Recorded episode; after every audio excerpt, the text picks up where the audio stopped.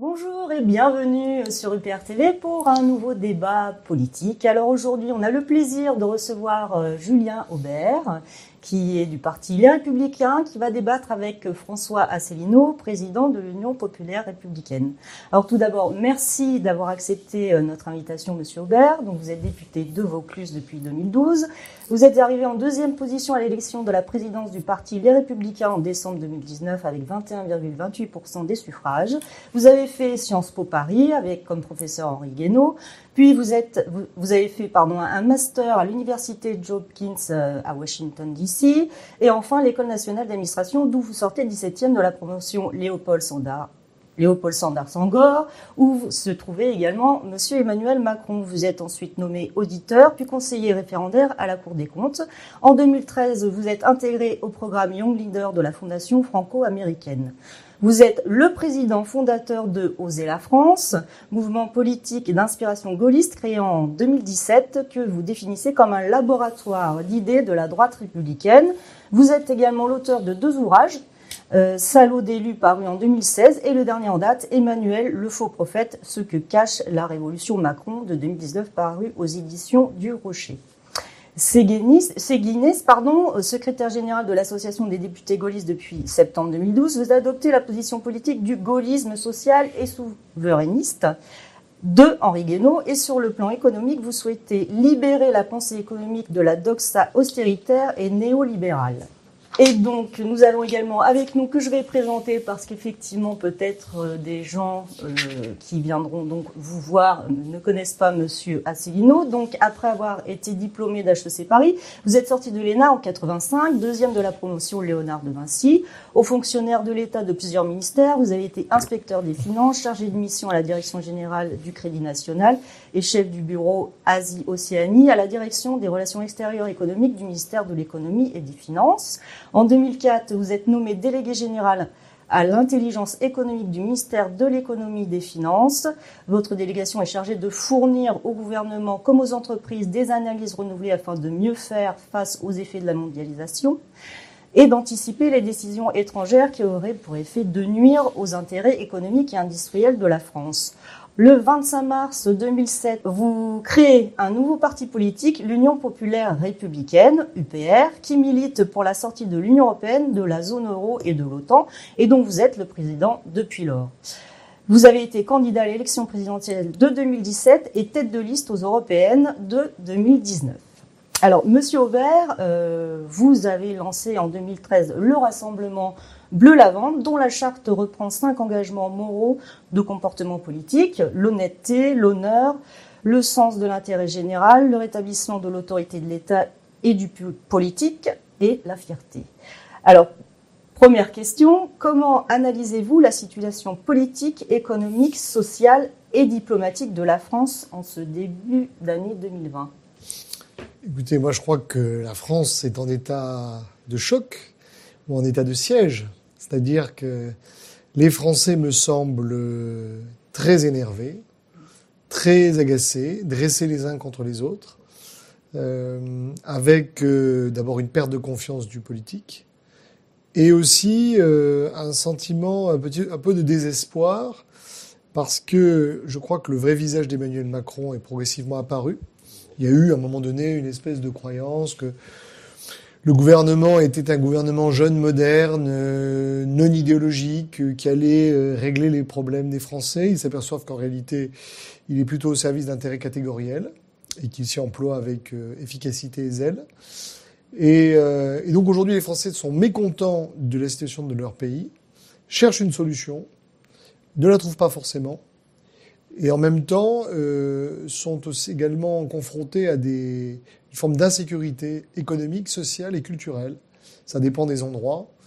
On va dire que dans la, dans la région dans laquelle j'habite, euh, les sujets de zones de non-droit, de, de l'islamisme radical, euh, concurrence, les sujets de chômage, donc les deux se, se font face. Donc c'est plutôt, un, je dirais, un, une description assez sombre euh, que je ferai de cette France en début 2020 et j'ai été, elle est sans doute teintée du fait que ça n'est pas anodin qu'on doive exfiltrer un président de la République d'un théâtre parce que quelqu'un euh, le filme à son insu, le poste sur Twitter, ça dénote une époque et aussi euh, une perte de respect pour les institutions et en même temps un sentiment de montée de la violence diffuse dans la société.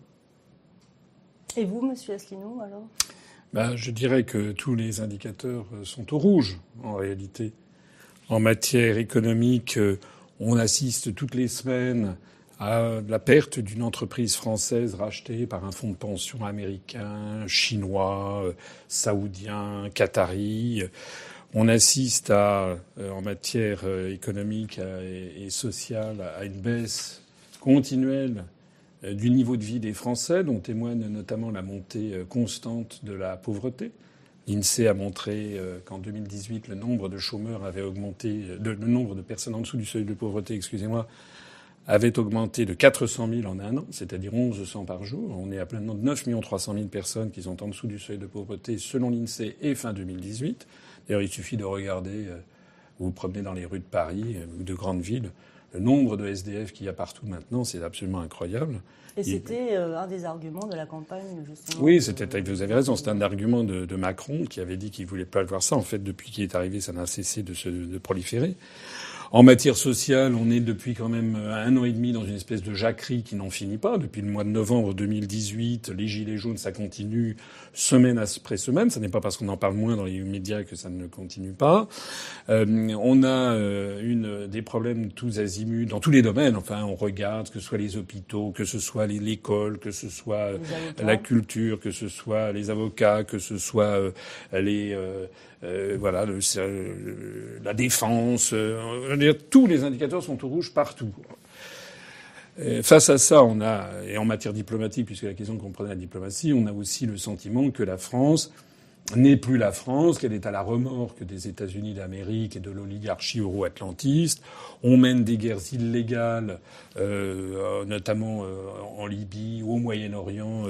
Euh, Macron, au mois d'avril 2018, a balancé des, des missiles sur la Syrie euh, en violation du droit international, en violation de la Constitution française, en violation des droits du Parlement, euh, comme ça.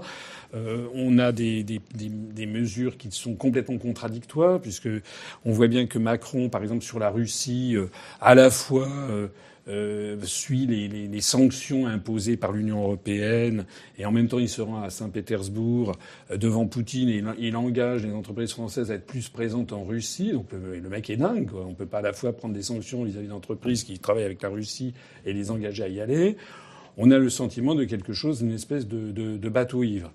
Et puis en matière politique, euh, il y a un vrai problème. Le président de la République piétine la Constitution article après article. Euh, menace les libertés publiques. On n'a jamais vu sous la Ve République des mutilés. Enfin, ça va faire penser bientôt aux gueules cassées de 1918. Euh, le nombre de gens mutilés, éborgnés, mutilés à vie, on a arraché les mains euh, pour des manifestations. Euh, et avec un président et un gouvernement qui ne peut plus sortir, comme le disait Monsieur le député, euh, sans être coursé par les, par les Français, pas seulement le président de la République, mais euh, tous les ministres. Hein. Madame Schiappa l'autre jour a été exfiltrée. Après ça, c'était à Toulouse. Les, les, les, voilà, il n'y a plus qu'une seule, une seule protection, c'est en fait les, forces de l'ordre et l'armée, dont d'ailleurs Monsieur Macron est très bien au courant, puisqu'il y a des il y a des primes hein, qui ont été données aux généraux, des primes exceptionnelles, euh, tellement ils ont peur que parce que c'est le dernier rempart qui protège ce, ce pouvoir. Lorsque Macron dit qu'il veut aller au bout de la réforme des retraites, euh, tous les sondages montrent qu'il y a en gros 60% des Français, 60-65% des Français qui sont contre, continuellement contre, même si un certain nombre de Français se plaignent des effets euh, euh, négatifs et des, des, des, embarras que provoquent les, les, grèves des transports. Mais globalement, la réforme des retraites, elle est rejetée par une majorité de Français. Et Macron considère que les Français doivent lui obéir et non pas lui obéir aux, aux Français. Normalement, si c'était un démocrate, il devrait, par exemple, faire un référendum sur son, sur son système de retraite. Puis il verrait qu'il serait, qu'il serait renvoyé. Alors face à tout ça, je, je pense euh, que la, la, scène politique française est dans un grand désarroi. Euh, puisque euh, elle, ne, elle, tourne en rond. Ce sont nos analyses que tout le monde connaît ici à l'UPR, parce qu'on refuse, la, plupart des partis, tous les partis politiques sauf l'UPR, je crois, refusent de regarder la réalité en face. C'est-à-dire que s'il y a ces problèmes qui n'en finissent pas, c'est parce que la France n'est plus dirigée par les Français. La France, elle est dirigée depuis Bruxelles par la Commission européenne, qui nous impose toute une série de politiques, notamment, par exemple, la réforme des retraites, dont on ne, dira jamais assez qu'elle est imposée par le rapport annuel des grandes orientations des politiques économiques. Et puis, euh, est, nous sommes dirigés aussi par la Banque centrale européenne depuis Francfort, et qui nous impose ces, ces cures austéritaires continuelles pour prétendument sauver euh, l'euro. L'euro n'étant viable qu'à la condition qu'on fasse des dévaluations internes, c'est-à-dire que petit à petit on diminue le niveau de vie des Français pour combler le manque de compétitivité face à l'Allemagne. Donc de toute façon, on est lancé dans, une, dans un processus qui, qui, va exploser, puisque les Français, on ne va pas leur serrer la, la vie jusqu'à ce qu'ils aient le niveau de vie des Bangladeshis. Euh, et enfin, en matière internationale, on est dans la, dans la sous la tutelle de, de, de l'OTAN. Or ça, euh, la scène politique française reste actuellement facialement, elle est présentée dans les médias comme gauche-droite, et ça n'est plus le bon clivage. Le vrai clivage, désormais, c'est les partisans de la souveraineté de l'indépendance nationale. C'est veut dire que ce sont les Français qui doivent reprendre leur, leur, pouvoir souverain de décider des actions à mener et de leur avenir collectif. Et puis l'autre aspect, ce sont les partisans de la fusion de la France dans un État-continent dont on ne comprend pas bien les contours euh, et qui, euh, et qui, euh, qui signifie en fait la fin de la démocratie. Je crois que c'est le, vrai débat de, notre époque, il est là. Alors bah justement, comme on voit qu'il y a énormément de problèmes en France en ce début d'année 2020, quelles sont les mesures concrètes que vous proposez pour remédier à cette situation? Ouh, il faudrait un programme présidentiel. bon. D'abord, je vais un petit peu réagir sur ce qui a été dit. Je partage un certain nombre de, des choses qui ont été dites. Juste une petite précision sur quand on parle des mains arrachées. Euh, on vous arrachera pas une main euh, si on vous tire avec un LBD dessus. Il faut récupérer une grenade et si elle explose, vous aurez la main arrachée. Il y a aussi dans les, dans les gens qui ont manifesté euh, des Par gens très violents. Là, euh, pardon? Les yeux, par exemple. Oui, non. Après, vous avez vous avez eu des, des bavures, etc. Mais il faut bien prendre conscience que pour les policiers qui aujourd'hui tentent de faire leur travail, c'est-à-dire rétablir l'ordre, euh, effectivement, plus la société est violente, plus le coût de rétablissement de l'ordre public euh, est violent, par définition. Donc, euh, il faut faire attention lorsqu'on critique, je dirais, euh, les débordements qui ont pu être faits, de pas donner l'impression que quelque part on décrédibilise l'action de la police, qui euh, aujourd'hui est à peu près effectivement la seule à s'interposer entre des Français qui sont mécontents, euh, des radicaux ultra-violents, parce que vous avez des gens qui ne sont pas plus démocrates que la fameuse oligarchie que désignait euh, M. Asselineau. Euh, et donc, euh, voilà, il faut, il faut bien prendre en compte, je les dirais, bien mesurer. Ils demandent de la formation. Parce que oui, je pense qu'il y a, je pense qu'il y a, oui, je pense qu'il y a aussi un problème de formation, c'est qu'on a distribué des armements non létaux à des gens qui, dans, un peu dans la précipitation, qui n'étaient pas forcément adaptés. Euh, et puis ensuite, bon, ben, comme dans toute, euh, toute opération, quand vous êtes au milieu d'une manifestation avec des gens qui tirent des projectiles, ben, vous faites vous riposter. Et puis, ben, il peut arriver que, par exemple, je, à Marseille, ils ont utilisé, vous savez, les tirs en cloche, puis vous avez les fils du tram, ce qui fait que les projectiles étaient déviés. Donc vous tirez, puis le projectile est dévié. Bon. Il y a des choses qui peuvent s'expliquer. Puis alors, il y a un deuxième sujet qui est le, le, le fait que nous ne sommes plus gouvernés ou nous serions gouvernés de l'extérieur effectivement, il y a un cadre où il y a un contexte euh, qui est limitatif pour, euh, pour la souveraineté, je partage ceci. Néanmoins, il y a aussi euh, quelque part une soumission intériorisée, c'est-à-dire que euh, effectivement, vous avez la Commission européenne qui veut dire vous devriez réformer comme ceci. Euh, Sous peine de sanctions. Oui, enfin, nous avons élu un président de la République qui pourrait très bien dire, mais écoutez, vos sanctions, euh, vous, en faites ce que vous voulez ou des boulettes de papier. Moi, je suis président de la République française. J'ai pas, c'est pas la vision que j'ai pour ce pays. Vous n'êtes pas obligé toujours de courir derrière euh, ce qu'on vous impose parce que, euh, jusqu'à preuve du contraire, euh, notre pays a la possibilité de récupérer cette souveraineté. D'ailleurs, si M. Asselineau ne le pensait pas, il n'aurait pas créé l'UPR. Après, on peut avoir des divergences sur le fait de ce qu'il faut sortir de l'OTAN ou pas, est-ce qu'il faut sortir de l'euro ou pas, est-ce qu'il faut sortir de l'Union européenne ou pas. Mais si j'en reviens à votre question euh, préliminaire, euh, d'abord, je crois que la, la, priorité des priorités aujourd'hui, c'est de rétablir la concorde. Ça fait euh, deux ans que les Français vivent dans un stress permanent. Il y a des problèmes quotidiens, parce que fondamentalement, je croise comme vous des gens qui se débrouillent avec quelques centaines d'euros, qui sont confrontés au caractère kafkaïen de l'administration, euh, qui sont confrontés à l'inertie des politiques publiques, euh, donc qui se débattent dans des problèmes quotidiens. Et en plus, ils ont ce contexte médiatique, politique extrêmement agressif qui finit par mettre un peu tout le monde sur les rotules, parce que personne, aucun pays, aucune entreprise ne peut vivre dans un état euh, de guerre permanent. Or, on a eu les Gilets jaunes, on a eu ensuite les longs conflits, et maintenant on se retrouve avec euh, des, euh, des, phénomènes de radicalisation et des choses que moi je n'approuve pas parce que euh, même si je ne suis pas d'accord avec Emmanuel Macron, je ne pense pas que ce soit en, en faisant de, de, je dirais, en s'en prenant physiquement aux gens ou en coupant l'électricité à ceux qui essayent de travailler qu'on améliorera la situation globale. Comment est-ce qu'on rétablit la concorde? Bien d'abord, sur le système des retraites, on se demande quel est l'objectif recherché.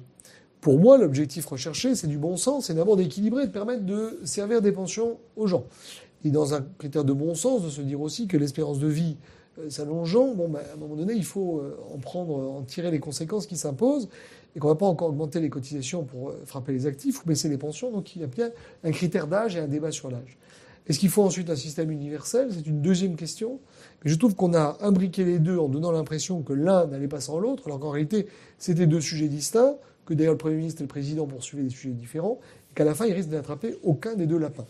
Bon, sans compter qu'il y a quelque chose de profondément révoltant dans ce qui est en train de se passer, c'est qu'on déshabille des. On a mélangé régimes spéciaux et caisses autonomes. Donc on déshabille des gens qui avaient un régime. Prends par exemple les avocats. Mmh. Les avocats, ils ne sont pas dans le régime général pour une bonne raison. C'est qu'on n'en a pas voulu en 1945. On a dit, on a dit aux avocats, écoutez, nous, on ne vous veut pas, faites votre caisse. On fait leur caisse, elle est équilibrée, et voilà que on leur dit, on va vous récupérer votre caisse, on va récupérer l'argent, on va doubler vos cotisations et vous êtes prié d'accepter tout ça au nom de l'universalité.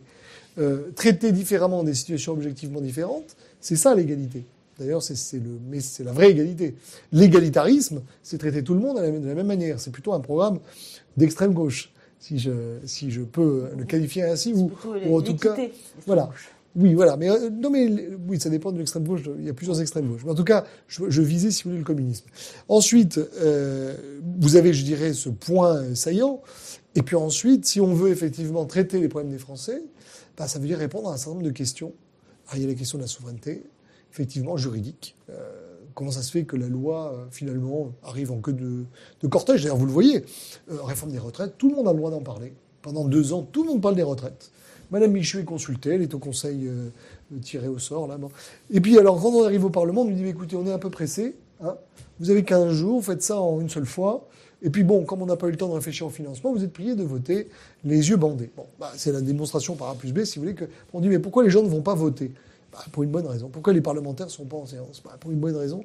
C'est que si vous avez l'impression d'être inutile, c'est pas ça qui va améliorer les choses. Je fais une réponse longue parce que j'ai compris que M. Asselineau faisait des réponses longues. Donc euh, c'est comme ça, ça permet de. Et puis, euh, et puis il y a d'autres questions. Il y a, la, question de la rémunération du travail.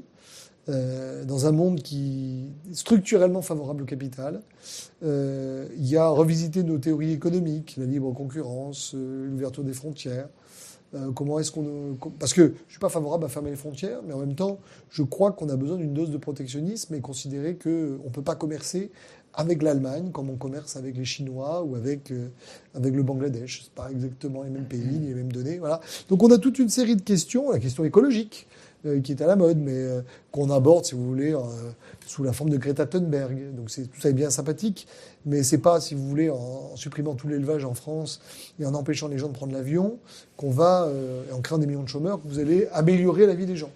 Et donc ça veut dire que si je devais résumer, au-delà de toutes ces mesures concrètes, c'est remettre l'homme au cœur de la politique. Voilà, c'est qu'on ne fait pas de la politique pour faire de l'expertise, pour régler des paramètres, pour faire du, ajouter un facteur. Non, on fait, on fait de la politique parce qu'on souhaite sincèrement l'amélioration du sort de ses congénères. Voilà, ce qui veut dire les protéger et réfléchir à ce qui est le mieux pour eux et pour nous d'ailleurs au passage. Voilà, sans essayer de dire bah écoutez, je vais habiller Paul pour déshabiller Jacques ou sans prendre les gens pour des imbéciles parce que dans une société d'information, ils finissent par voir qu'effectivement c'est le cas et généralement ils vous le font payer. Et justement, je suis... oui, est-ce que c'est possible Alors, je suis. Euh, je vais répondre à la question moi aussi. Je suis d'accord avec un certain nombre de choses qu'a que, dit euh, euh, euh, euh, Monsieur le député, mais je voudrais quand même d'abord répondre à la question concrètement. Concrètement, qu'est-ce qu'on fait? Voilà. Euh, parce que j'ai pas bien compris finalement dans les propos qui viennent d'être tenus par Julien Aubert exactement concrètement ce qui, ce, qui, ce qui se passait. Concrètement, il se passe quoi? Il se passe qu'il y a une défiance énorme des Français vis-à-vis du gouvernement et du chef de l'État. On l'a dit tout à l'heure, le chef de l'État est coursé. Euh, il est obligé d'ailleurs maintenant, je crois qu'il y a un tiers du périmètre du 8e arrondissement qui est quasiment sous, euh, on peut plus y entrer. On n'a jamais vu ça sous aucune des républiques. On apprend que lorsqu'il circule, au dernier moment, on change les parcours. Enfin, c'est l'air Ceausescu. D'ailleurs, il a été exfiltré. On attendait un hélicoptère qui l'exfiltre, euh, comme Nicolas et Elena Ceausescu. Donc, on est face à une situation. Moi, je suis allé la semaine samedi dernier voir la manifestation qu'il y avait près de la République, j'étais sidéré, sidéré par l'ambiance qu'il y avait. Hein, il, y avait il y avait des dizaines de, camionnettes de police avec des policiers qui étaient à pied à côté, et il y avait la foule sur les trottoirs qui les insultait en disant assassins, esclaves de Macron. Et quand je dis esclaves, c'est pourrait pas, pas, pas dire des mots euh, plus, plus fleuris. Donc il y a une tension qui ne cesse de s'accroître et qui est due à quoi? Qui est due au fait que Macron exerce un pouvoir totalement illégitime. D'abord, il a été élu, rappelons-le, par 17%. Les gens qui ont voté Macron au premier tour, c'était peanuts. Hein, c'était à peu près 15% des Français, si on compte les Français inscrits, ceux qui ne sont pas inscrits, etc. Donc là-bas, et sans compter ceux qui ont voté Macron parce qu'il était beau ou parce qu'il avait dit pensez printemps les amis. Donc la base qui soutient idéologiquement, programmatiquement Macron, elle est, c'est une tête d'épingle. Et Macron est en train, est chargé par une oligarchie de, bouleverser de fond en comble ce qu'est la société française, les équilibres sociaux délicats, la solidarité nationale. Et ça, ça ne passe pas et ça ne va pas passer. Ça ne passera pas. Or, moi, ce que je crains, c'est que Macron utilise le 49-3 pour faire un coup de force. Et ça va très mal se terminer. Ça, j'en suis absolument certain. Donc, je pense personnellement que si on avait affaire à des responsables politiques qui étaient, euh, qui avaient le sens des responsabilités, D'ailleurs, j'avoue, je, je, vais toujours vous envoyer une pierre dans votre jardin. Comment se fait-il Attention. Comment se fait-il Si vous m'envoyez une pierre dans le jardin, vous risquez de la, la prendre dans votre jardin à vous. Hein. Comment se fait-il Nous, nous, on n'a pas de députés. Bon. Comment se fait-il que les Républicains ou que les d'autres partis dits d'opposition n'expliquent jamais aux Français d'où vient l'origine des problèmes? Qu'est-ce, pourquoi est-ce qu'il n'y a que l'UPR qui présente aux Français le rapport annuel des grandes orientations des politiques économiques, qui fait que Macron, Macron, c'est une marionnette. Il faut arrêter de raconter aux Français que Macron a tous les pouvoirs. C'est une marionnette qui a été présélectionnée par l'oligarchie. Je rappelle que l'élection présidentielle, j'ai eu 0,9% du temps de parole, Macron 27% du temps de parole. Sans compter que moi, quand j'arrivais, j'étais présenté comme Barbe Bleue ou Marc Dutroux, alors que lui était présenté comme étant le génie du siècle. Bon. Sans compter qu'il a eu 183 couvertures de magazines, hein, voilà, Paris Match, VSD, moi zéro, même pas une citation, jamais et que moi, on a parlé de moi dans les 30 derniers jours, lui, ça faisait deux ans de préparation. Donc on a eu, c'est une escroquerie. L'élection présidentielle a été une escroquerie. Et les Français qui ont voté, n'ont pas voté, ne se rendaient pas compte de ce qui, de ce qui, de ce qui les attendait. On a face maintenant un problème d'illégitimité profonde. Est-ce que je peux vous répondre sur ça? Oui, attendez, je termine. Ah. Donc face à un problème d'illégitimité profonde, d'abord, je trouve que les partis d'opposition devraient faire le rôle de pédagogie que nous avons et devraient notamment, alors ça, par exemple, les républicains, moi je vois la différence énorme qu'il y a entre les républicains qui sont les descendants de l'UMP, qui sont les descendants du RPR, et l'évolution des conservateurs britanniques, puisque chez les conservateurs britanniques, il y a quand même toujours eu une, la moitié à peu près des conservateurs britanniques qui restaient farouchement hostiles à la construction européenne. On en a vu d'ailleurs la suite, alors que les républicains ont avalisé finalement depuis le ralliement de Chirac euh, en 92 au traité de Maastricht, ont, complètement chassé de leur, de leur rang ou à peu près les positions euh, hostiles à la construction européenne. Et donc désormais, il n'y a plus de travail d'éducation populaire. C'est pas seulement vrai des républicains, hein, c'est vrai aussi de tous les autres partis politiques, puisque je rappelle que le Rassemblement national ne parle pas non plus des rapports des Gauthier, le, le, le, ni des, des, articles des traités. Le Parti socialiste, Parti communiste et la France insoumise, idem. Donc tout ça, ça donne à penser aux Français, sauf ceux qui, rencontrent notre parti, excusez-moi de le souligner, qu'il n'y a plus de, de, de solution politique. Voilà, ils, ne comprennent plus ce qu'on peut faire. Et comme ils ont le sentiment d'avoir un pouvoir qui ne les écoute pas, qui piétine d'ailleurs le référendum, les référendums, je rappelle quand même les 55% de Français qui ont voté non en 2005, on a un pouvoir qui piétine les référendums, qui ne respecte pas les, comment dirais-je, les, articles de la Constitution. On pourrait en égrener toute une série. Euh, les gens deviennent dingues. Voilà, parce qu'on s'attaque maintenant à leur, niveau de vie et à, leur vie et, au pouvoir public. Donc je pense personnellement qu'il faudrait lancer la procédure de destitution de Macron, article 68, Il y avait un seul député à, signer le dossier qu'on a préparé il y a un an, Franck Marlin, des Républicains. C'est le seul. Moi, j'aimerais savoir pourquoi vous, vous n'avez pas signé. Alors que les Républicains ont lancé la procédure de destitution de François Hollande euh, six mois avant la fin de son quinquennat sur ce qui était finalement une broutille. C'était parce qu'il avait, euh, Christian Jacob avait lancé ça, c'était parce qu'il avait, euh, dans le livre, un président ne devrait pas dire ça, il avait dévoilé un, secret, un secret d'État qui pouvait mettre en, jeu, je sais plus quoi, euh, des tel ou tel service, service de renseignement au Moyen-Orient. mais par rapport à Macron qui piétine la Constitution, l'affaire Delevoye, c'était encore une violation éhontée de l'article 23 de la Constitution qui interdit à un ministre d'être rémunéré. Et Macron, en parfaite connaissance de cause, a pris un décret de nomination de Delevoye euh, au gouvernement, si ça n'avait pas été révélé par la presse, il y serait toujours. Euh, l'affaire de la, de la cession de dizaines d'hectares d'une commune là, des, Hautes-Pyrénées à, Andorre, avec la, population locale qui a hurlé, c'est contraire à l'article 53 ou 56 qui dit que nulle cession de territoire ne peut être faite sans l'aval des populations concernées. Euh, la liberté de manifester, la, la, privatisation des services publics, c'est contraire au bloc de constitutionnalité. Enfin, on, on, a, on a, nous, on a un dossier qui est énorme. Et vous ne lancez pas la procédure de destitution. Euh, d'ailleurs, aucun, à part M. Marlin. Vous ne lancez même pas la, motion de censure contre, Édouard Philippe que propose, la France insoumise, de façon d'ailleurs très hypocrite, parce que Édouard Philippe, tout le monde a compris que là aussi, c'est la marionnette de la marionnette. Donc, comment voulez-vous que les Français qui n'en peuvent plus réagissent autrement que de, verser dans la, violence? C'est le pouvoir qui est éminemment violent et il n'y a pas de solution politique qui est proposée par l'opposition. Alors, bah, je vais vous répondre. Alors, vous, noterez d'ailleurs, à la question euh, qu'est-ce qu'il faut faire, moi, ma, priorité, c'est de résoudre les problèmes des gens. Et euh, il faut bien prendre conscience que lancer une procédure de destitution qui va, qui va suivre, euh, qui va durer peut-être un an, ça n'est pas régler, je dirais, les problèmes concrets des gens qui se posent aujourd'hui. Maintenant, j'accepte ce que, je dirais, votre, votre, votre vision de voir les choses, mais pour dire la différence. Premièrement, vous dites, Emmanuel Macron est illégitime.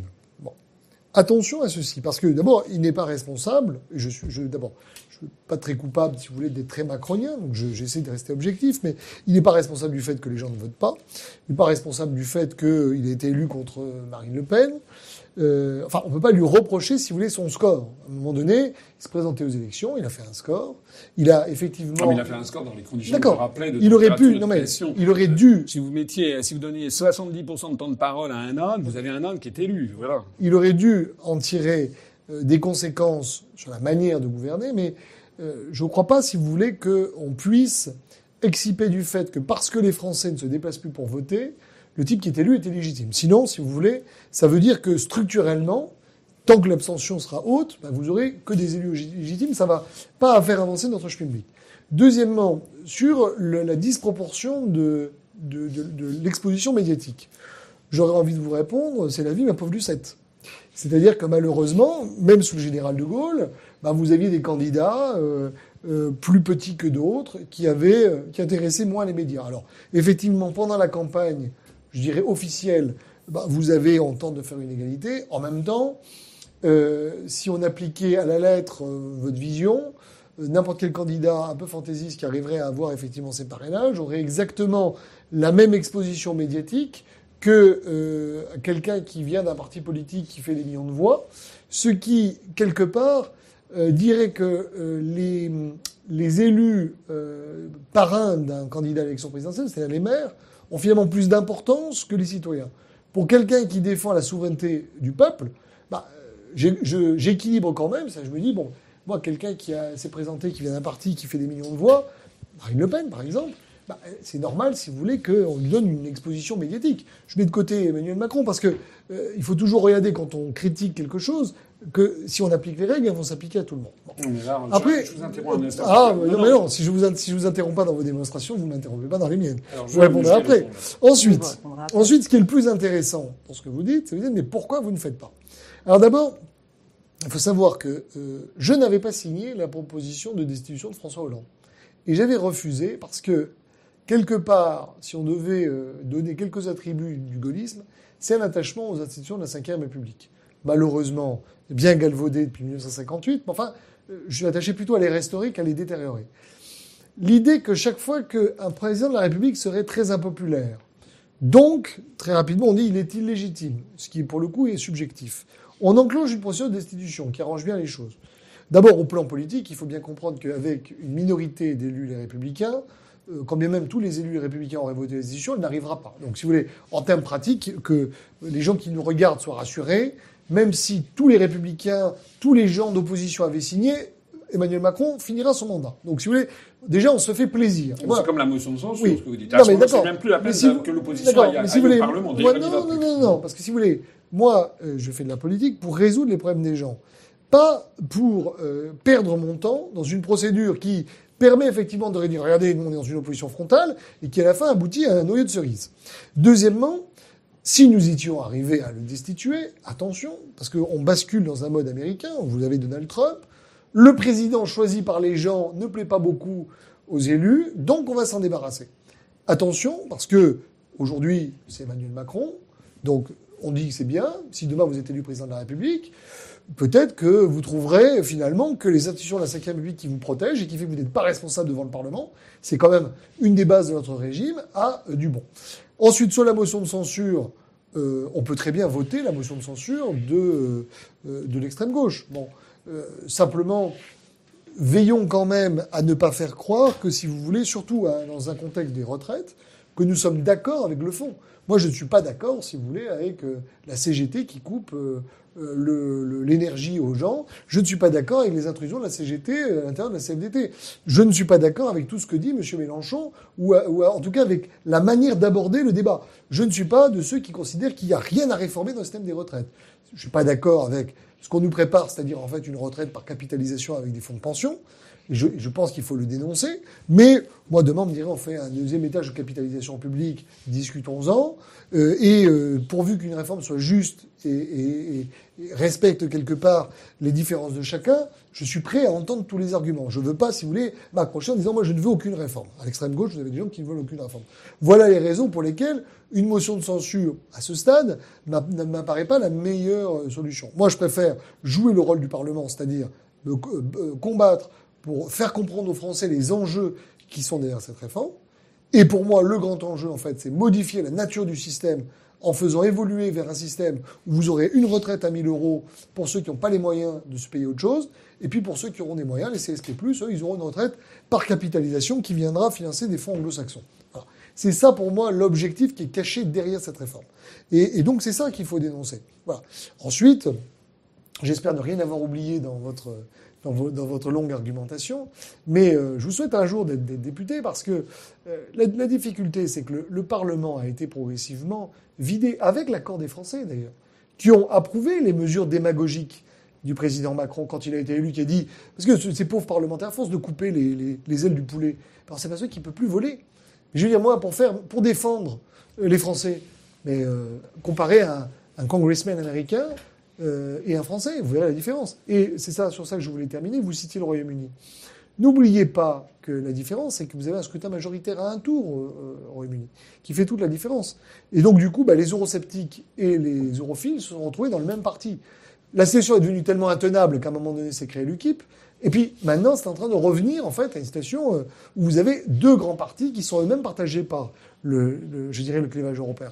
Dans le système français, ce qui s'est passé, c'est que vous avez un grand parti qui s'est emparé de la question eurosceptique, qui est plutôt le RN, et puis les, les LR qui sont, euh, qui sont divisés. Alors là, il y a beaucoup, beaucoup de choses auxquelles je voudrais répondre. Ah.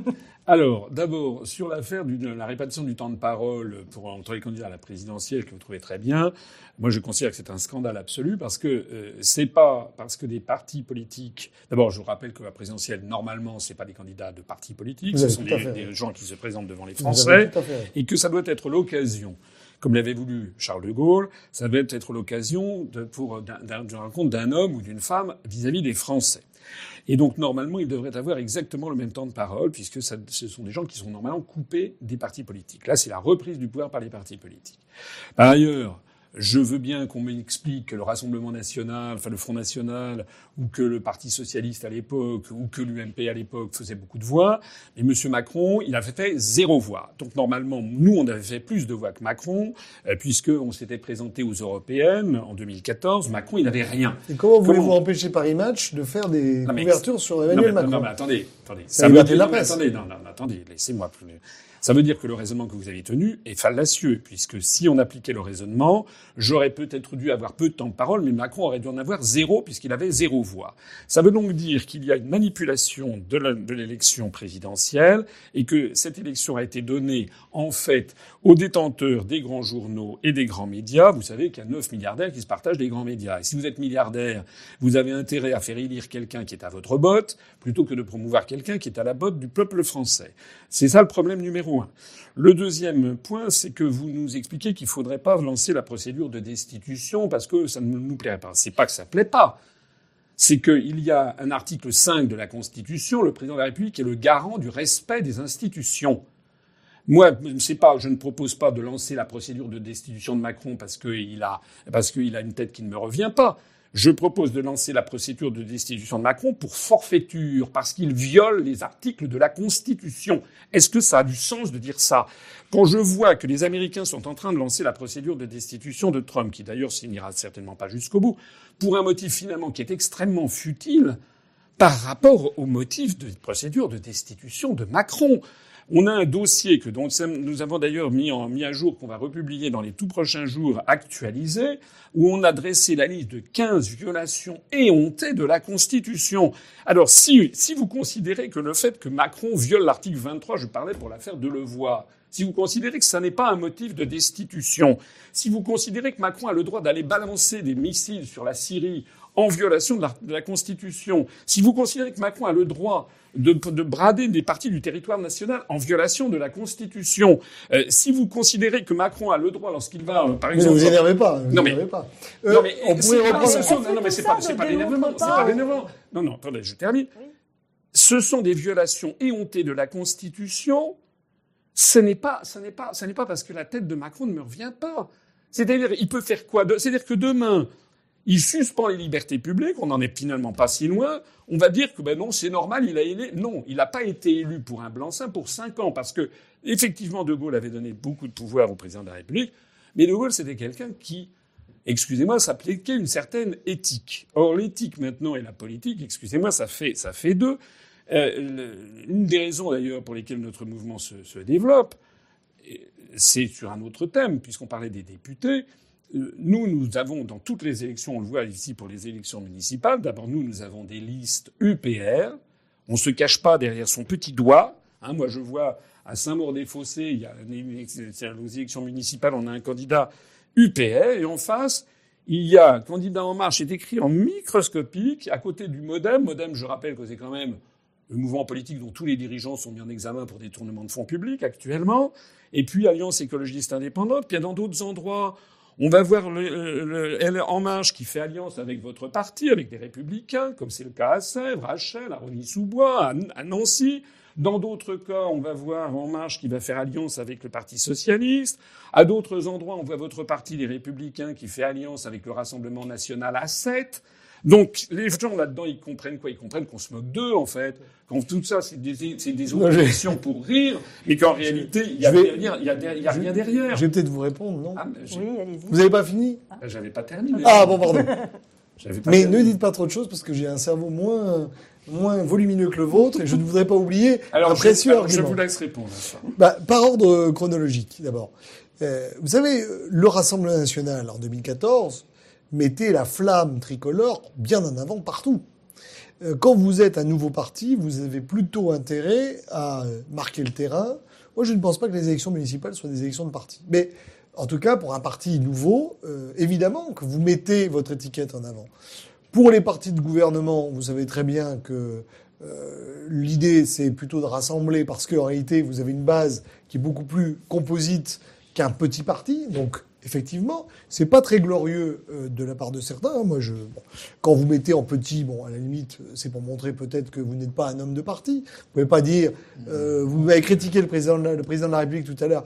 Bon, ensuite, c'est des parfois pour masquer, euh, et j'en ai parlé d'ailleurs pense être un, des seuls républicains qui a mis les pieds dans le plat. Donc, si vous voulez, moi, je suis très à l'aise avec ça. Mais je crois, si vous voulez, qu'il faut vous, pas. Vous condamnez les accords des républicains avec le Rassemblement national et avec En Ah ben moi, je suis, moi, je suis très clair. Moi, je pense, si vous voulez, que quand on est aux républicains, on assume euh, ses euh, valeurs, On n'a pas d'alliance avec En Marche, on n'a pas d'alliance avec le Front National. Vous dites ça, mais personne ne vous suit aux Républicains. D'abord, il ne vous aura pas échappé que je ne suis pas président des Républicains.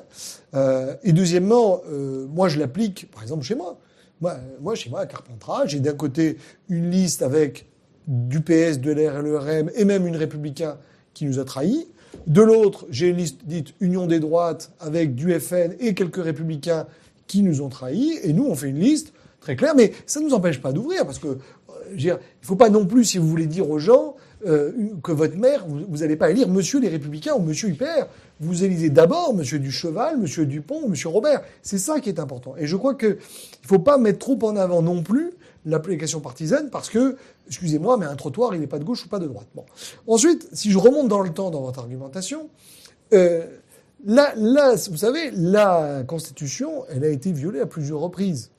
Est-ce que Charles de Gaulle, pour remonter dans le temps, avait le droit de faire le fameux référendum qui a permis de, de faire élire au suffrage universel le président de la République. Ça a été validé par le Conseil constitutionnel a posteriori. Ben oui, a posteriori. Je peux vous dire que tous les a posteriori, mais tous les constitutionnalistes de l'époque, et d'ailleurs... Oui, mais attendez, c'est quand même un paradoxe, surtout de la part de quelqu'un qui était dans Il a demandé au peuple français, il a été analysé par les Français. Non, non, attendez, moi je suis gaulliste. C'est vous qui avez un raisonnement juridique. Je vous réponds au plan juridique. Vous m'avez dit c'est de la forfaiture. Mais qu'a dit le, président Fort euh, lorsque justement euh, Charles de Gaulle a fait ça, il a dit c'est une forfaiture. C'était Gaston Monerville. C'était Gaston Monerville, vous avez raison. Bon, preuve si vous voulez que euh, en appliquant strictement votre analyse juridique, quand François Mitterrand, faisant un tapon à droite et à gauche, a dit moi, il est marqué le président promulgue les décrets. C'est un indicatif, ça n'est pas un impératif. Je refuse de promulguer. On aurait très bien pu destituer le président Mitterrand. Si vous voulez, il faut faire attention parce que, euh, d'abord, il faut voir, il faut déprendre argument, on n'a pas le temps, mais argument juridique par argument juridique, que quand vous avez une violation des libertés publiques, alors là, je vous suivrai effectivement plus. Mais attention, parce que euh, c'est comme un règlement associatif. Hein, vous n'allez pas destituer votre président d'association parce qu'il a convoqué 15 euh, jours avant alors que les statuts disaient c'est 13 jours. Bon, donc vous avez dans votre liste d'argumentation des choses qui relèvent du bobo au menton et des choses qui relèvent plutôt du choc sur le crâne. et ça n'est pas le premier président qui viole la Constitution. Alors, alors ce que je voulais vous dire. la procédure de décision n'existait pas à l'époque de De Gaulle. Donc cet, article, cet, article, 68 a été créé a posteriori. Preuve donc, que ça n'est pas dans l'état d'esprit de 1958. Oui, oui, mais à l'époque, si vous voulez, euh, à part effectivement cette violation que vous dites, mais qui a été validée parce qu'il y a eu, euh, je sais plus combien, 60, 62% des Français qui ont voté en faveur de la réforme. Donc le Conseil constitutionnel a dit que le recours au référendum était validé dans ce sens, mais c'est quand même un paradoxe que de dire, je rappelle quand même que c'est l'article 2, je crois, de la Constitution, qui dit que le, principe de la République, c'est le gouvernement du peuple, par le peuple et pour le peuple. On ne peut pas considérer qu'il est illégitime et inconstitutionnel d'avoir recours au peuple pour trancher un sujet. Mais surtout pas. Bon. Mais en revanche, ce dont on parle avec Macron, ce sont des violations explicites de la Constitution et un bras d'honneur qu'il fait au peuple français. C'est-à-dire qu'il a élu mais qu'il l'a élu dans des conditions de manipulation et de, et de, programme, et de programme qui étaient, qui étaient, qui vous, étaient pouvez pas vous pouvez pas, vous pouvez pas déresponsabiliser. Non, non, non, non, non, non, Moi, je suis élu par les gens. Mais la souveraineté, elle appartient au peuple. Oui. C'est lui qui a choisi Oui, mais lorsque vous avez une crise qui dure depuis maintenant 14 ou 15 mois des Gilets jaunes et à laquelle M. Macron rajoute de l'huile sur le feu en lançant la procédure, l'affaire des retraites, ce qui prouve que ce n'est pas lui qui maîtrise l'agenda, parce que n'importe quel enfant de 7 ans, face à la crise des Gilets jaunes, ne lancerait pas une réforme des retraites qui n'est demandée par personne, et donc, contrairement à ce que vous dites, il n'y a aucune urgence en matière financière de la régler, à la fois parce que depuis Jospin, il y a 35 milliards d'euros qui avaient été mis de côté, et d'autre part, je vous renvoie à ce dossier très bien fait. Il n'y a, plus 35 milliards d'euros. À ce dossier très bien fait par des statisticiens de, de, de l'INSEE, et qui ont montré qu'il n'y avait aucune urgence en matière financière. Et puis il y a beaucoup d'autres façons de régler d'ailleurs le problème du financement des retraites. Pas d'urgence, le premier, pendant le 7, 8 ans. non, mais le premier problème étant, je propose par exemple de réduire d'un million le nombre de chômeurs, ce qui nécessite en effet de sortir de l'euro. Et si vous avez un million de cotisants en plus, vous verrez que le problème des retraites sera très facilement. Nous expliquer comment, en sortant de l'euro, vous vous avez chiffré le million de Oui, chômeurs, sera très sujet. facilement, sera très Mais c'est facilement. pas, c'est pas 35 milliards, c'est 20, si vous oui, permettez. enfin, bon, sera très facilement euh, réglé. Enfin, c'est quand même, il y a quand même une petite différence entre 35 et 20, c'est pas du... Oui, enfin bon, même il n'y a aucune urgence. D'ailleurs, en plus de ça. Non, mais il applique son programme. Non, mais, mais- non, mais pas du tout. Les avocats n'avaient pas compris qu'on allait leur piquer leur, leur régime spécial. Ah, mais parce Faut que, aller parce voir qu'il, les- parce Ah. qu'il n'avait pas lu le vous programme d'Emmanuel Macron qui disait le Vous système dites qu'il applique son programme, mais dans son programme, justement, il a dit qu'il ne toucherait pas aux retraites. Il a dit qu'il ferait le système universel. Je vous avoue que j'ai pas étudié le programme d'Emmanuel Oui, Macron. voilà, non. Mais Dans moi, j'en étais resté. J'en étais resté. Je pense, si vous voulez, là, je fais une analyse en fait euh, de toiles de fond différentes. Je pense qu'Emmanuel Macron applique un programme qui est effectivement consensuellement, enfin, voulu par ce que vous appelez l'oligarchie, j'appellerais effectivement une forme d'élite euh, qui souhaite l'adaptation de notre pays à la mondialisation.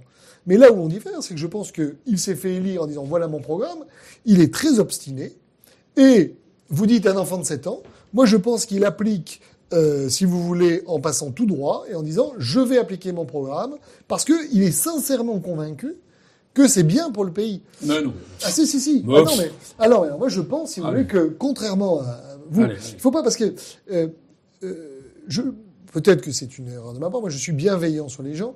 Je considère que vous ne faites pas de la politique avec un agenda caché, etc. Mais, Non, mais on il peut avoir. dit, il a dit que c'était un, un- élément dans son cu- Mais curriculum on, vitae, on hein. peut avoir une distorsion, si vous voulez, sur la perception. Mais je, je pense qu'il est malheureusement, malheureusement, sincèrement convaincu que la potion réforme, euh, ou faussement réformiste néolibérale qu'il administre au pays, c'est comme la maman qui vous dit bois l'huile de ricin, c'est dégueulasse, mais c'est pour ton bien. C'est exactement la même chose. Et quand l'enfant se débat en disant je n'en veux pas, il dit mais je force, parce que tu verras, après, ça ira mieux. Et, euh, et après, il veut, il veut absolument, si vous voulez, marquer des points sur un type d'électorat, sur la suppression des régimes spéciaux. Donc vous, vous dites, mais c'est de toute évidence au plan politique une ânerie par rapport à la crise des Gilets jaunes. Mais malheureusement, il n'écoute pas parce qu'il ne connaît pas cette partie du pays et parce que il ne la comprend pas et il ne la comprendra pas, malheureusement. Je voudrais répondre parce que Julien Aubert m'a interrompu dans la réponse à Allez-y, réponses. après on enchaînera. Parce qu'après, après, après, il parlait, mais non, mais le débat est quand même intéressant. Et vraiment, je voudrais, j'en profite d'ailleurs pour vous remercier d'être d'être venu, parce que nous, on est. D'ailleurs, je pense que les, je pense que cette émission va intéresser les gens, parce que là, on parle vrai, on parle sur le fond des choses, ce qu'on ne voit jamais à la télévision française d'ailleurs. Euh, vous avez parlé donc des. Merci de votre invitation en tout cas. Voilà, vous avez parlé des députés, euh, et ça. Vous trouvez normal qu'on cache le logo, que, voilà, bon. et que ça serait parce qu'on est un jeune parti que nous, on aurait Je besoin. pas dit normal, je trouve ça, je trouve ça pas glorieux. Non, moi je trouve, voilà, je ne trouve pas ça du tout glorieux, parce qu'en fait, c'est parce qu'ils savent que sinon ils vont être coursés comme les ministres, donc ils, ils cachent ça, ils n'en parlent même pas. Tout le monde maintenant fait des listes citoyennes et écologiques, enfin, il n'y a plus que ça. Donc nous, on est, nous, on assume notre étiquette UPR, et nous, on assume qu'on est le parti du Frexit. Et je crois que les Français que je vois sur le terrain, vous savez, notre, excusez-moi de le dire, mais c'est la vérité, notre notoriété ne cesse de progresser. Notre chaîne vient de dépasser les 128 000 abonnés. Je parle même pas des vues. 128 000 abonnés. LCI, ils ont 160 000 abonnés. Hein, donc on, on, et on fait 6 500 abonnés de plus par mois. Donc ça veut dire qu'il y a une véritable attente. Et sur le terrain, nous, quand on fait pour les élections municipales, par exemple, comme pour les autres élections, nous, on a un principe fondamental qui est, qui est souhaité par la population. Honnêteté. D'ailleurs, c'était dans votre rassemblement bleu lavande. Oui. Honnêteté, ça veut dire que nous, tous les candidats, au municipal, on va se présenter dans une quarantaine de villes ou cinquantaine de villes de plus de 10 000 habitants. Il y a déjà une dizaine de villes où les listes sont complètes. Tous les candidats, pas seulement tête de liste, mais les autres, doivent avoir un casier judiciaire vierge. Et, ils doivent, et on, a repris à notre compte les 30 recommandations de Anticor, notamment la diminution de la rémunération des élus, notamment la transparence parfaite dans l'attribution des logements sociaux, notamment la transparence dans les, dans les comptes et dans les décisions du, des conseils municipaux, etc. Moi, ce que je vois, c'est que vous n'avez pas pris ce même engagement. Vous êtes quand même, excusez-moi, le parti des Républicains, c'est le parti de Patrick Balkany, de Thierry Solaire. Enfin, le MoDem, c'est le, patri de- le, le parti de gens qui sont poursuivis, mis en examen pour détournement de fonds publics. Il n'y a que ça. Ben, le- au Front National, la France Insoumise, ils sont. Et vous savez, sur le terrain, puisque vous êtes un élu de terrain, vous savez quand même que ça passe quand même très mal. Pourquoi, est-ce que, les Républicains ont-ils pas Alors. voté pour l'imposition du, du casier judiciaire? Vierge, Alors. bulletin numéro 3 Bon, vous êtes mal tombé. D'abord, vous parlez là encore, l'un des seuls élus républicains ah ben non, je suis bien tombé. qui a publiquement Donc pris- vous êtes d'accord avec nous qui a publiquement pris position. Non, mais c'est pour vous montrer que, même si je ne vais pas être d'accord avec vous sur certains points, et je vais vous expliquer, c'est pas, si vous voulez, une opposition factice, c'est qu'on peut être. bon. Euh, qui a publiquement pris position pour que M. Balkany n'ait pas l'investiture des Républicains. Ce qui m'a valu d'ailleurs des coups de bâton de, de sa femme, mais j'ai expliqué que. de sa femme. Oui, parce qu'elle m'a répondu sur Twitter, et euh, voilà. Mais j'ai assumé le fait, si vous voulez, que dans un parti, aujourd'hui, on est dans une époque où euh, moi, je suis magistrat de la Cour des comptes, euh, Ah. je crois en l'honnêteté, si vous voulez, euh, et je crois effectivement que pour restaurer la confiance, il faut cette honnêteté. Vous parlez également à quelqu'un qui est allé au municipal en exigeant le casier judiciaire vierge, et dont le suppléant, euh, qui se présente d'ailleurs à Carpentras, page de pub, au cas où il y aurait des gens de Carpentras, a demandé à ses, à ses colistiers le casier judiciaire vierge. Mais, M. Asselineau, soyez quand même conscient que ça ne m'a pas empêché en 2014 de faire, d'arriver troisième, avec, je ne vais pas donner des noms parce que ce serait pas très, très, très gentil, des gens sur les autres listes qui avaient des casiers judiciaires bien chargés, et ça n'a pas empêché les gens de voter pour eux. Ce que je veux dire, c'est qu'il ne faut pas déresponsabiliser les citoyens. On ne peut pas tenir un discours disant Emmanuel Macron, il est un peu illégitime, etc. Les partis sont pourris et le gentil peuple euh, ne sait pas exactement, etc. Il faut qu'à un moment donné, chacun assume en démocratie sa responsabilité. On ne peut pas voter pour des pourris et dire oh, c'est terrible. Les, Ah, ça, je suis d'accord. Bon. Ensuite, vous Ah, je avez d'autres propositions d'anticorps que moi, je ne, je- je- je- pour lesquelles je ne suis pas d'accord. Quand on dit baisser, par exemple, les indemnités des élus, c'est pour moi de la démagogie. Parce que, d'abord, vous avez des communes où, en fait, excusez-moi, c'est quasiment... Enfin, faut vraiment avoir euh, cheville au corps pour vouloir être maire de village, faire 50 heures euh, par semaine et gagner 600 euros. À un moment donné, on s'é- on s'étonne si vous Je ne crois pas que ce soit les communes qui soient visées par Anticor. D'accord. Mais même, je vais vous dire, si vous voulez éviter la corruption, quand vous confiez même une ville de 30 000 habitants, 50 millions d'euros de, de budget, vous avez euh, 10 ou 15 millions d'euros d'investissement par an, et vous, le type, vous le rémunérez comme s'il était cadre moyen dans une société d'informatique, ben, il ne faut pas s'étonner. Si, même si à la base, la personne était honnête, un jour, vous savez, on m'a raconté un ancien maire de Carpentras, Maurice Chartier, qui était ministre.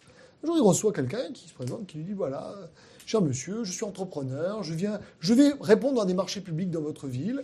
C'était bien avant les codes, etc.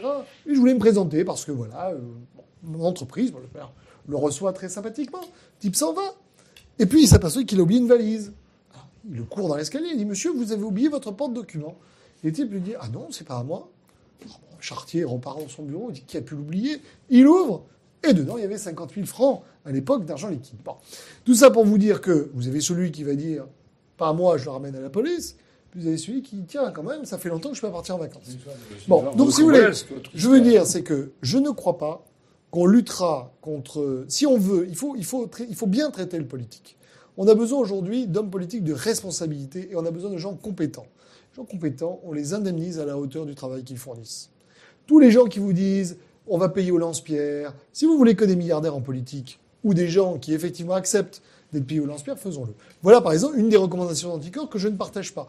Et je, je, je pense, si vous voulez, qu'il faudrait mieux être intraitable avec les gens qui abusent de la confiance, rapide dans la justice, intraitable, très dur, quitte à aller très loin, gérer dans les peines, sans aller jusqu'à la prison, parce qu'il ne faut pas mettre sur le même plan celui qui détourne 30 000 euros et euh, celui qui tue quelqu'un, de mon point de vue. Mais on ferait mieux de faire ça que de mettre en place tout un système de déontologie, de garde-fous, qui en réalité produisent, c'est d'ailleurs la solution d'Emmanuel Macron, hein, euh, la moralisation aujourd'hui, si vous voulez. euh, moi j'ai un comptable qui regarde en permanence, donc qui, qui enregistre toutes mes factures. C'est-à-dire que pour un risque financier sur l'Assemblée nationale qui est peut-être de quelques dizaines de milliers d'euros, on dépense un million d'euros par an. Dans n'importe quelle entreprise, on trouverait ça débile. Voilà, pour vous- je dirais pour vous répondre. Et enfin, attention, je le répète parce que c'était peut-être pas très clair, dans les communes, même si l'étiquette sert à orienter, je crois fondamentalement que ce n'est pas un vote partisan. C'est pas parce que si vous voulez voter UP, ça va pas vous faire plaisir, mais peut-être une liste UPR, par exemple, à, Tourcoing, j'en sais rien. Oui, il y en a une à Tourcoing. oui. Eh ben, je vais dire, c'est pas en votant pour un maire Hubert de Tourcoing que vous aurez le Frexit. Bon, ça vous Ah, aidera peut-être à avoir une voix supplémentaire, un parrainage supplémentaire à la présidentielle, mais je pense que avant, ce qui intéresse les gens, c'est les espaces verts, leur sécurité, leur trottoir, et, qui, et, et je dirais les associations de leur ville, et qu'il y a des sujets nationaux qui relèvent d'autres élections. Oui, alors. Euh, il y a beaucoup de choses à, à dire. Je, je m'aperçois d'ailleurs que nous n'avons pas, j'avais pas terminé. J'espère que vous n'avez pas trop de questions. J'avais pas, pas terminé sur l'affaire de la, de la destitution de, de Macron. Euh, non seulement il y a des motifs absolument légitimes pour lancer cette procédure, mais vous me faites le même coup, c'est ce que disent les gens de la France insoumise, qui disent de toute façon ça nous- n'aboutira pas, nanani, nanana. Ça ne m'échappe pas que la probabilité que ça aboutisse est, est- est sans doute, est sans doute très faible, puisqu'il faut la majorité. Mais c'est pareil pour les motions de Ça censure. veut dire qu'elle est égale à zéro. non, mais c'est pareil pour les motions de censure, c'est égal à zéro. C'est pareil pour la quasi-totalité des, euh, des, des amendements au, pro- au projet de loi. C'est le rôle de l'opposition de s'opposer. Sinon, si vous partez du principe que vous êtes minoritaire et que ce que vous faites sera rejeté, ben, il n'y a plus qu'à aller se coucher, il n'y a plus qu'à ne plus aller au Mais- Parlement. C'est d'ailleurs ce qui se passe. mais il y a Parce une- qu'il n'y a plus personne au Mais Parlement. il y a une différence fondamentale, vous Oui. le juriste, entre une motion de Bon, je suis censure. juriste, je suis euh, financier. mais vous aimez beaucoup le droit. Mais oui, entre une motion de et censure la finance. qui représente la responsabilité du gouvernement devant le Parlement, ce qui est l'esprit de la Ve République, et une procédure de destitution qui, de facto, permet à des parlementaires élus effectivement par le peuple, de destituer quelqu'un qui a reçu un mandat du peuple. Et c'est donc une forme de responsabilité. C'est pour ça que je pense d'ailleurs que les Américains abusent de la procédure d'impeachment. Vous avez d'ailleurs vous-même reconnu qu'on le faisait sur un motif futile. Pourquoi? Parce que Trump, quelque part, ben, c'est l'élu. Non, non, non, non, attendez, attendez. gens encore une fois, encore une fois, vous passez sous silence les violations explicites de la Constitution que M. Macron a commises et qui sont dans notre dossier. Et pourquoi est-ce qu'il faut lancer la procédure de destitution? Mais donnez-moi que- une alors. Parce, Parce- que, vous savez, il n'y a pas besoin. Mais Quand Parce que celle que je vous ai dit vous- tout à non, mais vous le ferez pas sur 50 raisons. Quand vous destituez quelqu'un, c'est parce que vous avez, quand, vous avez 50 raisons, c'est que vous n'en avez pas une bonne Pas qui suffit. tout, pas Alors du tout. dites-moi. Ben, je vous l'ai dit. Une. Par exemple, celle de celle de la du lancement de, de comment dirais-je d'aller bombarder la Syrie sans aucune sans, sans l'aval de, de l'organisation des Nations Oui. Unies, sans avoir prévenu le Parlement, Oui. Contrairement au droit international, alors que le président de la République Ça, c'est- est garant du- des traités internationaux. Ça, c'est une violation du droit international. Le président est garant du respect de la Constitution et garant Mais- du respect mais- des traités. alors- Or, le droit international, c'est un traité. D'abord. c'est Deuxième- une- non, deuxième c'est une violation du droit international, et dans ce cas-là, la responsabilité de la France peut être effectivement engagée devant des tribunaux internationaux, notamment devant la Cour internationale de justice. La responsabilité de M. Macron pourrait être euh, engagée devant la Cour pénale internationale à cause des, je dirais, des, des, des morts qui auraient pu être euh, euh, provoquées ainsi. Mais si vous voulez, il me paraît de dire que la France veille au respect des traités et considérer que parce que la France a Non, violé non, un non, non, pas traité, la France. Le président de la République est le garant du respect des traités et du respect de la Constitution. des institutions. Et l'article 68 précise que c'est en cas de manquement incompatible avec l'exercice de sa fonction. On peut considérer également que lorsque M. Macron euh, se fait, fait des débordements, quand euh, on a vu par exemple, il y a des choses qui ont révolté les Français au moment de la fête de la vous- musique. Vous êtes sur un autre argument. Oui, mais bien sûr, mais il y a mille Mais- arguments. Non, je vous ai demandé un bon argument pour mais, mais il y a mille arguments. qui, est le chef, qui est le chef des armées dans notre... dans notre- Mais le, pré- mais le chef des armées n'a pas le droit de violer la Constitution. Non, qui est le Là, chef des- vous, êtes, le- vous, êtes, vous, Non, vous- mais- vous êtes le promoteur de l'avilissement du Parlement. C'est vous qui- trouvez que c'est normal que les parlementaires aient appris par la Non, presse non. qu'on C'est avait vous bombardé qui- la C'est Syrie vous, d'abord, c'est vous qui dites que c'est une violation de la Constitution. Je suis d'accord avec vous parce que je l'ai dénoncé à l'époque. C'est une violation du droit international et vous avez tout à fait raison. C'est vrai. Par contre, je ne suis pas d'accord avec vous sur le fait que c'est une violation de la Constitution. Il est le chef des armées, il engage la Il n'a force. pas le droit. Vous savez très bien. Non, mais attendez, il n'a pas informé, peut-être, mais le Parlement ne donne pas son aval.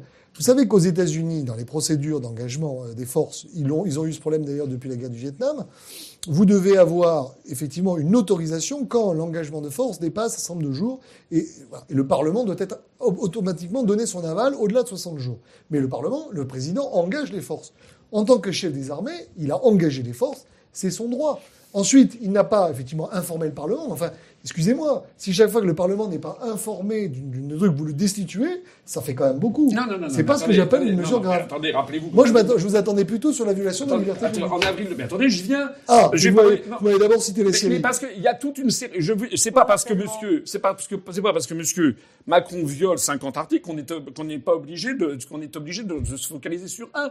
Je vous ai dit l'article 23. Il prend un décret de nomination de monsieur Delevoye qui de notoriété publique et de sa propre notoriété il était, en même temps qu'il était ministre, il, avait des rémunérations. C'est absolument interdit noir sur blanc par l'article 23 de la Constitution. Il prend un décret en violation. Et c'est parce que les journaux l'ont sorti deux mois après que d'un seul coup, Delevoye démissionne. Je suis désolé, c'est une violation moi, j'attends que quelqu'un me dise le contraire. J'attends que même le même, je ne sais pas.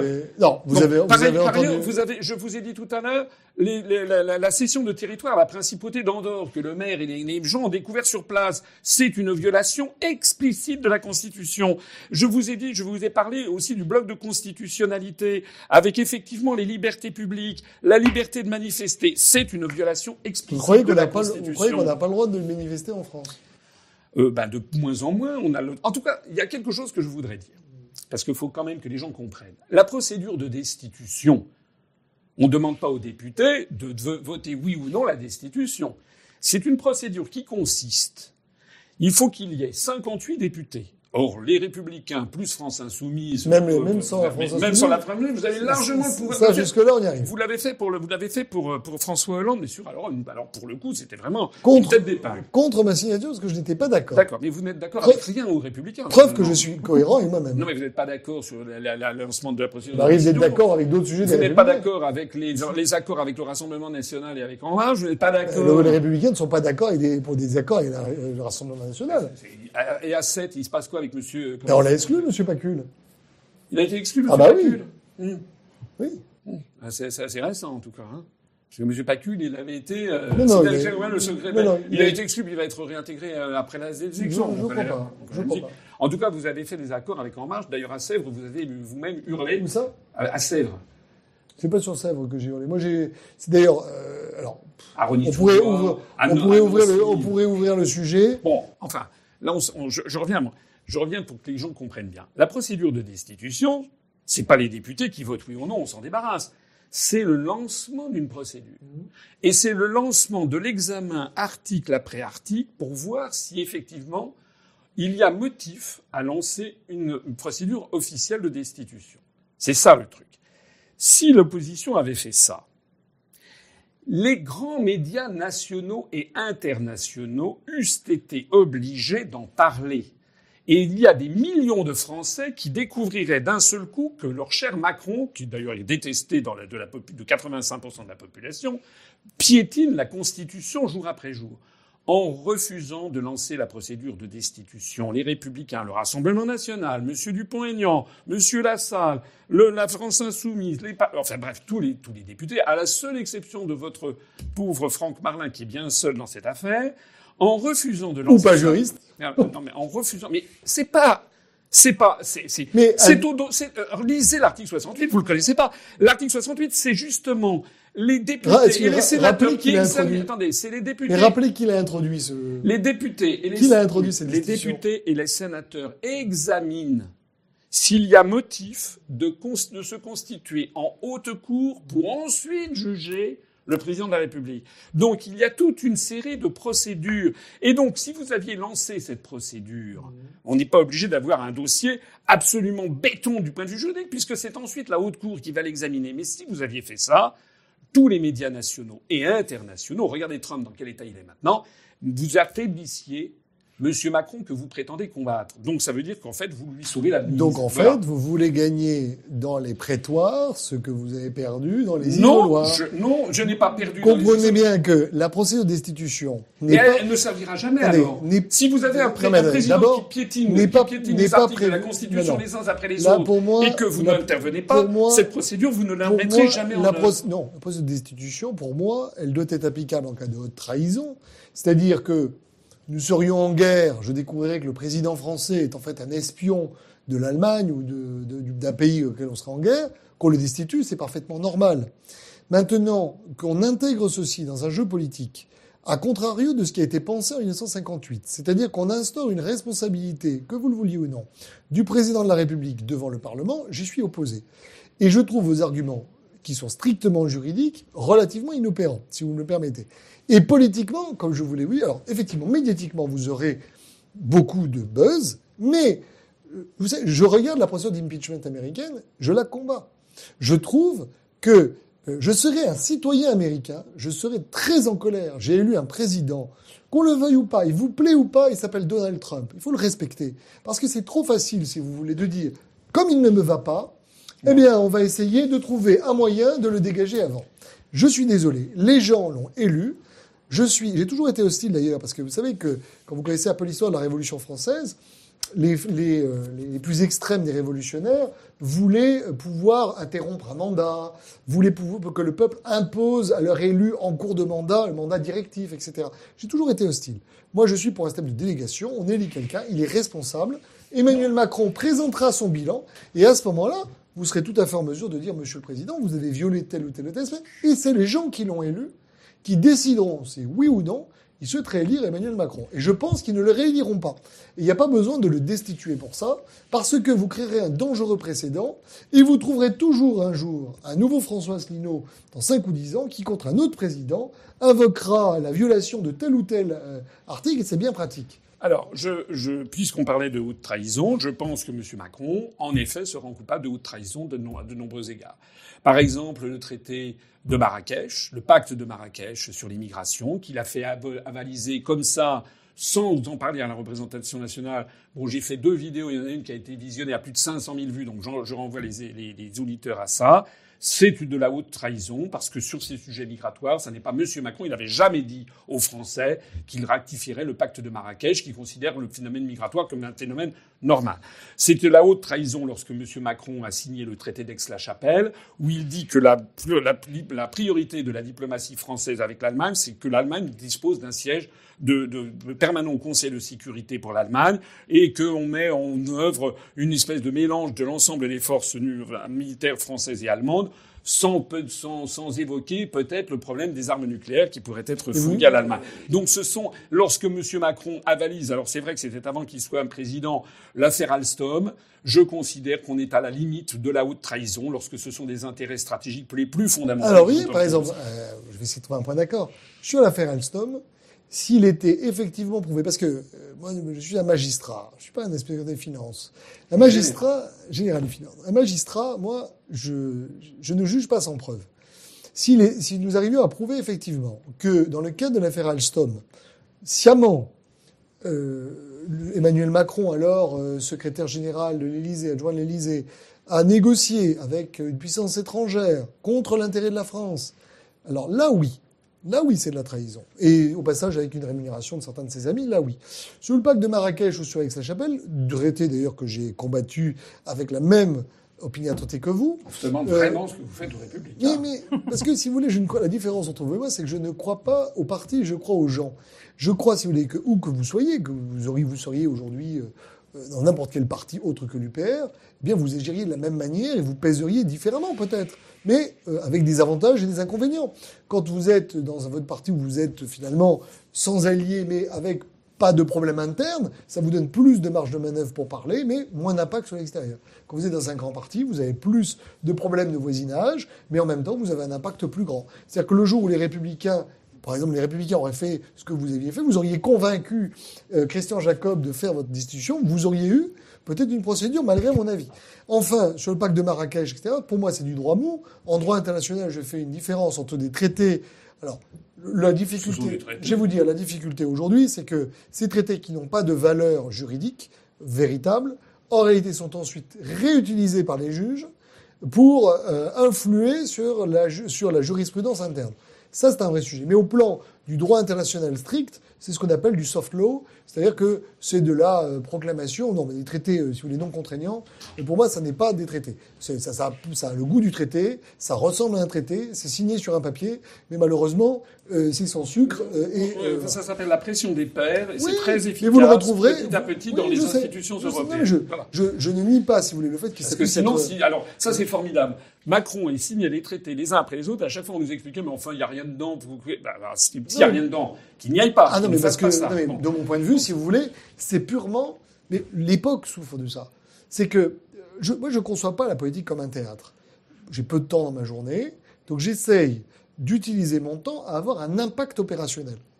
Donc, euh, Emmanuel Macron, ça lui plaît d'aller négocier un traité avec sa chapelle, avec Mme Merkel, qui présente comme le grand truc, qui effectivement présente des, points euh, profondément euh, détestables, mais il se trouve que je crois que c'est un traité non opérant. Voilà. Il y, a des Il choses, fait- il y a des choses très normatives. il a fait de la mousse. Il a fait de la mousse. Non, non, non, non, non, non, il faut qu'il ait le ministre de la Défense d'Allemagne qui vienne assister au ministre une fois tous les mois ou tous les six mois, je sais plus quoi, au Conseil des ministres français réciproquement. Ce sont des choses absolument euh, Oui. tangibles. Ça veut dire à partir du moment où la France reconnaît que la- que l'Allemagne doit avoir un siège au Conseil de sécurité et que l'on doit d'ailleurs faire un truc commun au Conseil de sécurité, je veux dire, il faut bien le faire ensuite. Si ça, c'est pas de la haute trahison, c'est quoi? Qu'est-ce que c'est que la Non mais trahison attendez, on a le droit, on a le droit de penser. Il l'avait pas mis dans son programme Mais d'abord, d'abord, on a le droit, quand on est président de la République, euh, là encore, parce que vous aimez les, je dirais, les, les programmes électoraux, je crois que dans le programme électoral de- du général de Gaulle en 58, l'indépendance de l'Algérie n'était pas vraiment ce qu'il avait laissé entendre. Bon. Donc à un moment donné, Vous êtes très anti-gaulliste finalement. non, non, non. Ce que je veux dire, j'ai essayé de prendre des exemples qui vous sont chers pour vous montrer quand même que la politique, c'est s'adapter aux circonstances. Mmh. Bon, en Bah, gardant attendez, ça, il n'y avait pas de circonstances en, pour garde- faire un traité de en gardant sa boussole. Vous avez été surpris qu'il euh, subitement il euh, embrasse son Folleville avec l'Allemagne et qu'il n'aime pas le siège de la France au Conseil de sécurité des Nations Unies. Moi, si vous voulez, j'ai été non non mais j'ai été surpris qu'il ne le, qu'il ne le Ah. propose pas avant parce que si vous voulez, c'est parfaitement dans sa logique. Après, je connais des gens sincèrement européens et c'est pas une trahison simplement ils considèrent eux que l'intérêt supérieur de la nation c'est de faire ses poucous. Bon, qu'est-ce que je vous dis Faire ses poucous, euh, ça veut dire faire Harakiri. hein, ceux qui ne connaissent Ah pas oui, bien voilà. l'assimilation japonaise. Voilà. Donc, ça, après, moi, un, j'ai un désaccord de fond. Dire que c'est de la trahison, je n'irai pas jusque-là parce que je, je respecte la liberté de conviction. Je combattrai jusqu'à mon dernier souffle ceci. Maintenant, je pense que c'est une très mauvaise politique, c'est une erreur, c'est une impasse, c'est un aveuglement. Mais je me méfie de la notion de trahison que je réserve à des cas sans doute plus restreints que vous. Enfin, en attendant, l'article 68, j'invite toutes les personnes qui nous regardent à aller le lire minutieusement. Ils verront qu'il y a donc toute une série de, de, de- de- phases dans cette procédure et que on ne saute pas à la dernière phase, qui est la phase de la haute cour, qui tranche en effet. Il y a auparavant une phase d'étude du dossier et je pense que ça c'eût été quelque chose d'extraordinairement pédagogique à la fois pour la France, pour le peuple français, et puis de vue de l'international, de se rendre compte que M. Macron Et qui, violait, procédait à des violations de l'article, des articles de la Constitution, et ça aurait peut-être calmé le jeu, parce que M. Macron se serait peut-être rendu compte qu'il ne voulait pas aller trop Est-ce que vous loin. pouvez nous rappeler qui a introduit l'article 68 de la Constitution Bah, vous le savez très bien, donc vous allez nous le dire. Non, mais non, mais allez-y. Bah, c'est votre, votre, votre, c'est M. Sarkozy. Donc vous voyez, finalement, vous me critiquez parce que vous dites que je suis un peu anti-gaulliste. Finalement, vous êtes très sarkozyste parce que vous, vous adorez cet article que moi je combats. Non, non, mais je ne suis pas forcément Sarkozy, mais là, pour le coup. Je vous taquine, Non, monsieur. non, non, vous ne taquinez pas parce que je suis très clair. Je trouve que, en l'espèce. Moi, j'aurais jamais mis cet article. Mais moi, je trouve qu'en l'espèce, il est bien. Et donc, euh, tout ce qu'a fait Vous Sarkozy. voyez, moi, j'aurais, j'aurais de, de choix. Si j'avais dû faire un deux, j'aurais plutôt fait un système type euh, référendum d'initiative partagée, c'est-à-dire euh, si un million, non, là, si un de gens, par il y a 4 exemple, millions 600 000, c'est des Non, mais si un million de gens euh, demandent que soit diligentée une enquête pour haute trahison du président de la République, alors dans ce cas-là, l'enquête, voilà, peut-être un million, un million cinq, enfin bon. Mais j'aurais préféré quelque chose qui vienne du peuple, parce que je me méfie, si vous voulez, de cette volonté des élites, et bien quelque part de, de bloquer. Aujourd'hui, c'est l'un des leurs, c'est moins grave. Vous verrez qu'un jour, peut-être que ça se Un, un des derniers points quand même sur un des derniers points sur la, sur le- les violations de la Constitution. Je rappelle gouvernement du peuple par le peuple pour le peuple. M. Macron se moque du monde. Vous avez vu quand même le dernier truc. Les 16 000 cahiers de doléances émanant du grand débat ont été foutus au panier. Ils, ont, ils sont introuvables. Ah, ça, j'avais ça- pas, j'avais pas vu. Bah, vous allez euh, voir, c'est France Info qui a sorti le truc. C'est-à-dire que Vous M. Macron, attaché au peuple, Monsieur Macron, Ah non, Monsieur ça, Macron c'est- se moque du monde. Comment est-ce qu'on peut lancer un grand débat national qui dure deux, ans, deux mois, où il, se- il vient en bras de chemise, il fait des discours à la Castro pendant 4 heures ou 5 heures, et à la fin des fins, les gens, moi je pense aux pauvres gens, des milliers de Français qui ont écrit leur cahier de doléances, comme en 1789, en disant on va m'écouter, le truc a été fait, merci beaucoup, schlac, au panier. qui d'ailleurs est stupide parce que euh, les conserver à la Bibliothèque nationale de France aurait sans doute beaucoup servi à des historiens dans 50 ou 100 ans Pour expliquer Pour pourquoi ça s'était très mal terminé. pour, com- Oui. pour comprendre l'état d'esprit de la France en 2000. euh, c'est peut-être pour ça qu'ils les ont pas conservés d'ailleurs. Donc euh, j'enchaîne sur une autre euh, question. On va essayer de faire des réponses courtes. Oui, s'il vous Sinon, plaît. Ah non, mais on sera c'est là au réveillon. c'est très intéressant. intéressant, c'est très intéressant. Alors, vous- je voulais savoir quel jugement portez-vous sur le Brexit qui va intervenir dans maintenant une dizaine de jours? Faut-il juger le Brexit? Euh, Dans le fond, j'étais plutôt content, moi, que, que les Britanniques votent en faveur du Brexit. Ah, J'étais content euh, parce que, d'abord, euh, je ne pense pas que le Royaume-Uni avait sa place dans l'Union européenne. Je pense que c'était une erreur de la laisser rentrer, donc je suis très content de la laisser sortir. Et deuxièmement, parce que, comme tout le monde, le cercle raisonnable, les grands penseurs, les, enfin, tous les gens qui ont raison depuis 30 ans, nous expliquaient que, de toute évidence, il était profondément déraisonnable. Euh, je trouve que les Anglais ont, mis un pied aux fesses de ces gens-là, et c'était très bien. Ensuite, euh, bon, après, ils prennent le risque. C'est-à-dire que euh, il faut bien prendre conscience que, d'un côté comme de l'autre, les arguments politiques, il y en a qui disait ça va être demain l'Armageddon, les autres qui disent euh, tout va bien se passer, vous allez voir. Je pense que la vérité est entre les deux, nous verrons bien. Bon. Mais chacun prend ses responsabilités et on ne peut pas voter pour le Brexit et ensuite, si demain il y a une récession, dire mais comment, etc. J'étais pas au courant. Il y a eu un débat. J'espère que chacun en a bien pesé le pour et le contre.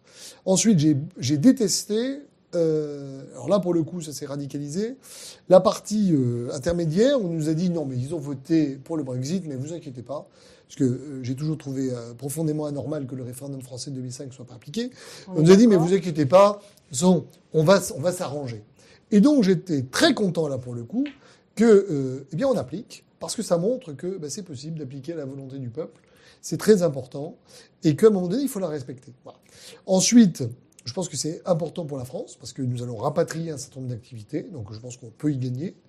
Euh, à court terme, à moyen terme, va sans doute se poser un problème de compétitivité parce que, à mon avis, ils vont faire euh, du, dumping social. Enfin, si on les laisse faire, bah, ils vont faire, ils vont essayer de se positionner par rapport aux contraintes européennes en disant finalement, nous, on est quasiment l'Europe, mais sans les contraintes. Donc, on risque de le payer, on risque d'avoir des, lendemains un peu plus amers. Voilà. Ça ne veut pas forcément dire, et c'est une différence, ça permettra de donner le ballon à M. Asselineau, que je suis pour le, le Frexit. Ben non, j'aurais exactement, si vous voulez, la même. Moi, je suis un démocrate. Hein. Si demain il y a un référendum sur le Frexit, je voterai non. Maintenant, si les Français disent, eh ben nous, c'est M. Asselineau qui a raison, on veut faire le Frexit, vous me trouverez en défenseur de, non pas du Frexit, mais en tout cas de la volonté des gens. Et j'ai toujours appliqué cette règle, y compris par exemple pour les primaires de mon parti. J'étais pas en faveur de quelconque candidat, parce qu'il n'y en a aucun qui était proche de ma sensibilité. François Fillon, on m'a demandé d'organiser un scrutin. François Fillon est sorti. Il y avait 4 millions de gens qui s'étaient prononcés. J'ai dit, écoutez, vous avez établi un système dans lequel les gens ont voté, maintenant on respecte. On ne peut pas dire, bah oui, vous comprenez, ça ne nous intéresse plus parce qu'on vous en voudrait un autre. Ça ne marche pas comme ça, parce que sinon vous cassez le moteur de la confiance. Voilà. Alors, sur le, Brexit. Le Brexit, c'est un événement historique énorme énorme. Il y a déjà eu des territoires qui sont sortis de la construction européenne. Hein. Le Groenland en 1985, 85 000 habitants. Ils sont très contents, ils n'ont jamais voulu y revenir, c'est une dépendance du Danemark. Il y a eu, je l'ai suffisamment dit, c'est un point, c'est peut-être d'épingle, mais du point de vue symbolique et, et, et c'est intéressant, euh, la, la, la, la, commune de Saint-Barthélemy, l'île de Saint-Barthélemy, qui faisait partie du département de la Guadeloupe, qui faisait donc partie de l'Union européenne euh, en termes en termes des ce qu'on appelle des régions ultra-périphériques, qui a changé de statut en 2002 ou je ne sais plus combien, et qui est devenue euh, une collectivité d'outre-mer de plein exercice, qui, qui est sortie de l'Union européenne. Je rappelle d'ailleurs aux gens qui ne le sauraient pas qu'il y a quasiment un demi-million de Français, nos compatriotes qui vivent en Polynésie française, en Nouvelle-Calédonie, à Wallis et Futuna et donc à Saint, à, à Saint, barthélemy euh, qui ne sont pas dans l'Union européenne. Et merci pour eux, ça se passe, ça se passe très bien. Euh, là, c'est quand même autre chose. Parce que là, c'est quand même le Royaume-Uni, c'est quand même la sixième ou septième économie mondiale, à peu près à égalité avec la France, un pays qui a d'une influence considérable au niveau planétaire, qui fait le choix souverain de décider de sortir de l'Union européenne et qui dénonce l'Union européenne pour ce qu'elle est, c'est-à-dire une dictature qui ne dit pas son nom et qui tyrannise les gens, qui impose au peuple des lois qu'ils ne veulent pas, qui sont contraires parfois à leurs intérêts nationaux. Et c'est d'autant plus important que quand on prend de la hauteur de vue, parce que je ne suis pas seulement un juriste et un financier, je suis comme vous un historien, toute l'histoire de l'Europe, depuis 1215, depuis la Magna Carta, a montré que le Royaume-Uni était toujours en avance sur le continent dans la défense des libertés publiques, dans la défense des libertés individuelles, des libertés économiques, dans la défense des libertés de façon générale, avec beaucoup de pragmatisme. Napoléon ce n'est pas exactement de votre opinion. Oui, ben, d'accord. Mais comme vous savez ce que disait De Gaulle, qui disait que Napoléon, c'est une mais qu'ils avaient toujours laissé, les, tous les Napoléons avaient laissé la France plus petite qu'ils ne l'avaient trouvée. Euh, bon, euh, moi, euh, ne parlons pas de Napoléon sur cette question. On parle du Royaume-Uni. Le Royaume-Uni décide de sortir souverainement de l'Union européenne. Notons bien, parce que nous, on l'a vu pendant les élections européennes, de plus en plus de gens s'intéressent à ce que nous disons. on appelle Monsieur Frexit. Sauf que pendant les élections européennes, il y avait des gens qui venaient me voir en disant bah oui, c'est vrai, c'est intéressant, mais on peut pas sortir. Vous voyez bien, les Britanniques, ils y arrivent pas. Ça fait trois ans. Et j'expliquais à l'époque que le problème n'était pas, la difficulté n'était pas de sortir de l'Union européenne. Le problème, c'était de faire accepter par les tyrans, les eurodictateurs qui sont là, qui veulent empêcher le, le peuple souverain d'avoir le dernier mot. C'est-à-dire que de la même façon que vous l'avez cité, les Français ont voté non, dont moi, à la Constitution européenne, peut-être vous aussi d'ailleurs. Ah vous avez voté non. Bon, ben voilà, on est entre gens de qualité. J'ai toujours voté non. Bon, donc les J'ai toujours regretté, j'étais trop jeune pour Maastricht, mais j'étais en faveur du non. Mais moi, moi, j'ai, moi, j'ai voté non à Maastricht. Bon. Moi, j'ai voté oui à l'époque. Ah. Oui. Vous étiez... Désolé. Vous disiez quoi sur les gens de bonne compagnie? Mais non, mais j'ai, été euh, biberonnée Non, à, vous avez davantage l'Union votre place à euh, que- qu'Alexandre. mais non, non, mais- honnêtement. On a voté non à 55% au traité sur la Constitution européenne en 2005. Et M. Sarkozy, donc votre parti en l'espèce, nous l'a refourgué en 2008 avec le traité de Lisbonne en reprenant. C'est une forfaiture vis-à-vis du peuple français. Malheureusement, c'est autorisé par la loi parce qu'on a le droit de faire voter par le Parlement un texte qui a été rejeté par le peuple français, ce qui, par exemple, en Californie, c'est impossible. hein. Vous avez des référendums. Si en, Californie, un projet de loi est rejeté par, référendum, il est impossible que le Sénat et la Chambre des représentants de l'État de Californie reviennent derrière. ça doit re- être revoté par référendum. Bref, euh, les, Anglais se sont retrouvés dans la même situation que nous entre 2005 et 2008, c'est-à-dire dirigés par des gens, Madame Theresa May, qui étaient contre le Brexit. On faisait négocier le Brexit par Madame Theresa May, qui s'était prononcée contre, et de l'autre côté, c'était Monsieur Michel Barnier et l'oligarchie européiste qui étaient contre. Donc faire négocier par, par deux camps qui sont contre un truc contre lequel ils sont, ça aboutissait à un blocage. Ce qui s'est passé avec Boris Johnson, c'est qu'en cinq mois et demi, il, arrive, il est arrivé au 10 Downing Street. Cinq mois et demi après, il, obtient, il obtiendra donc le, c'était le 24, euh, 24 juillet. Euh, il obtient donc le vote euh, de la Chambre des communes et le 31 janvier, il va y avoir euh, ce- ce- cette sortie. Ce dont nous nous réjouissons, nous organisons d'ailleurs une grande fête où je vous, ai, je vous invite, si vous aviez voulu venir, une grande fête du Brexit où j'ai invité tout le monde. C'est pas une fête UPR, c'est une fête du Brexit. Donc toutes les personnes qui, voilà, j'ai invité de Madame Le Pen à Monsieur Mélenchon, euh, en passant par euh, tout le monde, tous les gens qui sont un peu eurocritiques sur les bords, qu'ils viennent pour euh, se féliciter du, Brexit. Ce que nous nous disons par ailleurs, et c'est là où je trouve qu'il y a, excusez-moi, c'est un peu votre position n'est pas très très compréhensible, Monsieur le député. Comment peut-on trouver que c'est bien le Brexit et que ce serait mal le Frexit? Ça, c'est un coup à la Dupont-Aignan, Madame Le Pen, qui nous disent qu'ils se félicitent du Brexit, mais eux, ils sont contre le Frexit. Donc il y a un petit problème.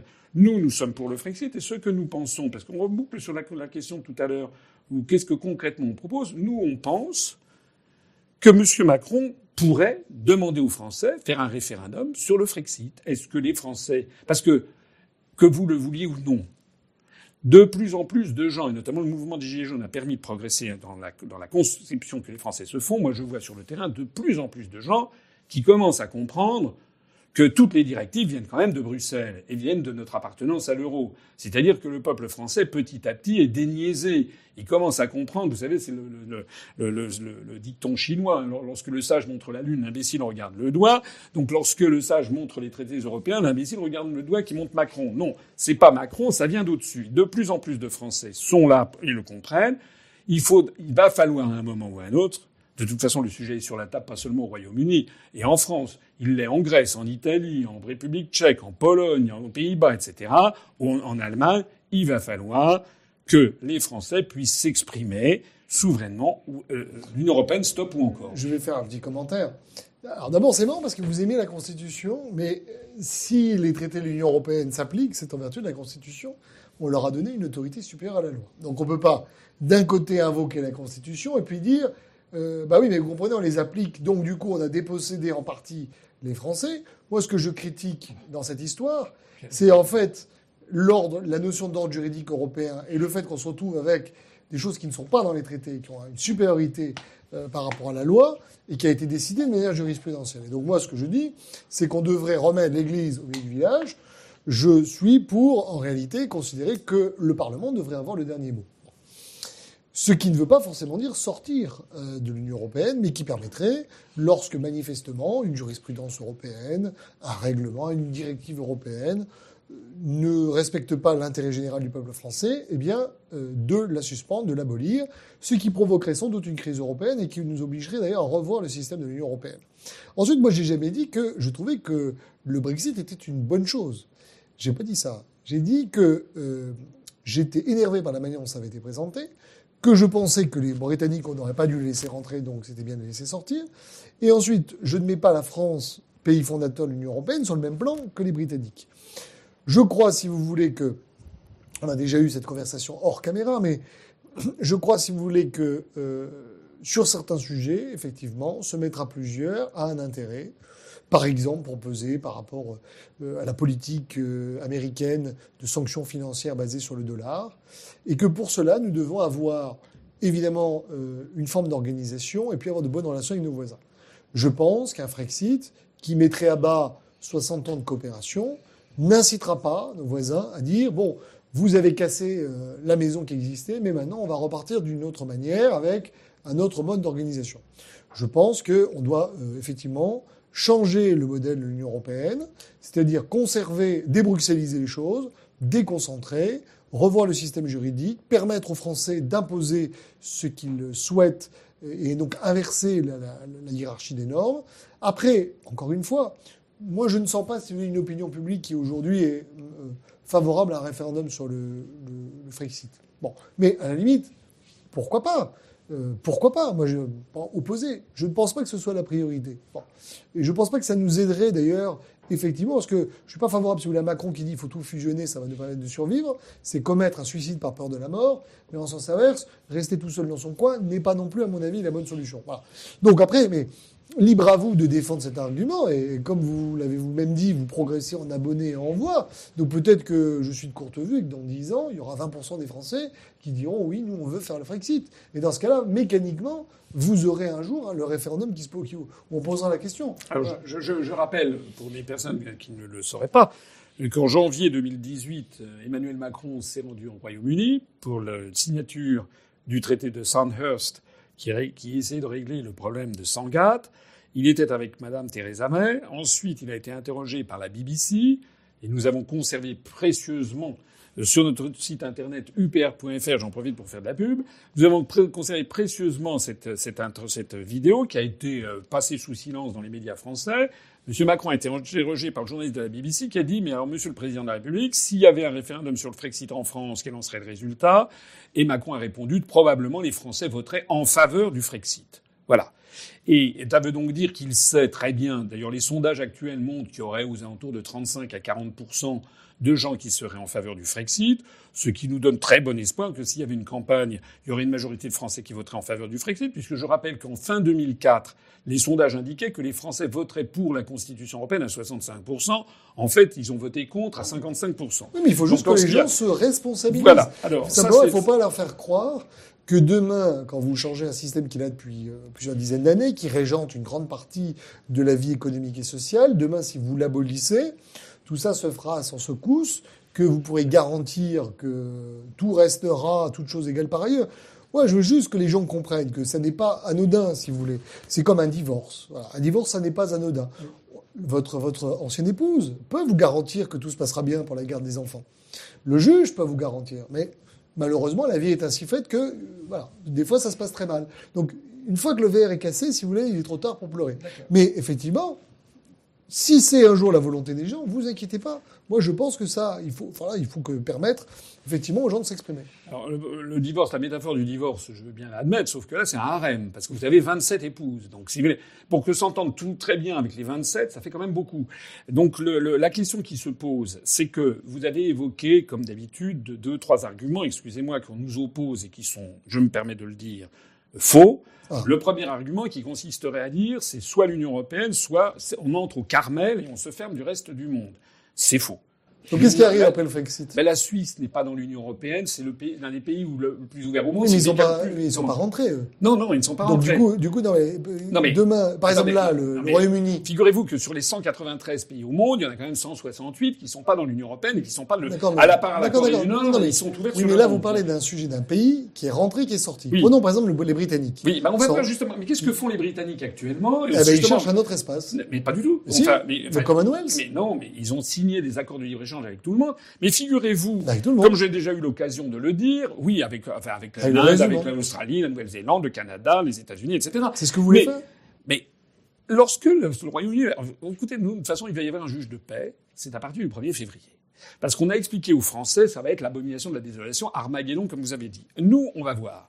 Vous avez eu les dernières des informations qui sont sorties hier. Il y a plus d'un millier d'entreprises, notamment dans le domaine financier, qui vont investir au Royaume-uni après le Brexit. Contrairement à tout ce qu'on a dit. Rappelez-vous ce que M. Macron avait mais- dit. Il avait dit, euh, si jamais il y a le, fra- le, le- le Brexit, si les, si les Britanniques votent, dans les semaines qui suivent, on va tendre le tapis Non, mais- rouge. Paraît-il qu'il allait y avoir des centaines de milliers d'agents de la City qui allaient traverser le Channel comme Non, ça à mais la Manche pour a- Vous savez Non, mais en moi, France. je suis d'accord avec vous. Mais par exemple, vous voyez, sur les accords de libre-échange, euh, si demain, c'est pour avoir, au lieu d'être dans une zone de libre-échange avec l'Allemagne, l'Espagne, qui ont à peu près les mêmes règles sociales et environnementales, se retrouver en compétition directe avec les Indiens ou je ne sais quel autre pays dont les règles sociales et environnementales, moi je crois qu'on a la réflexion sur le libre-échange doit être beaucoup plus profonde.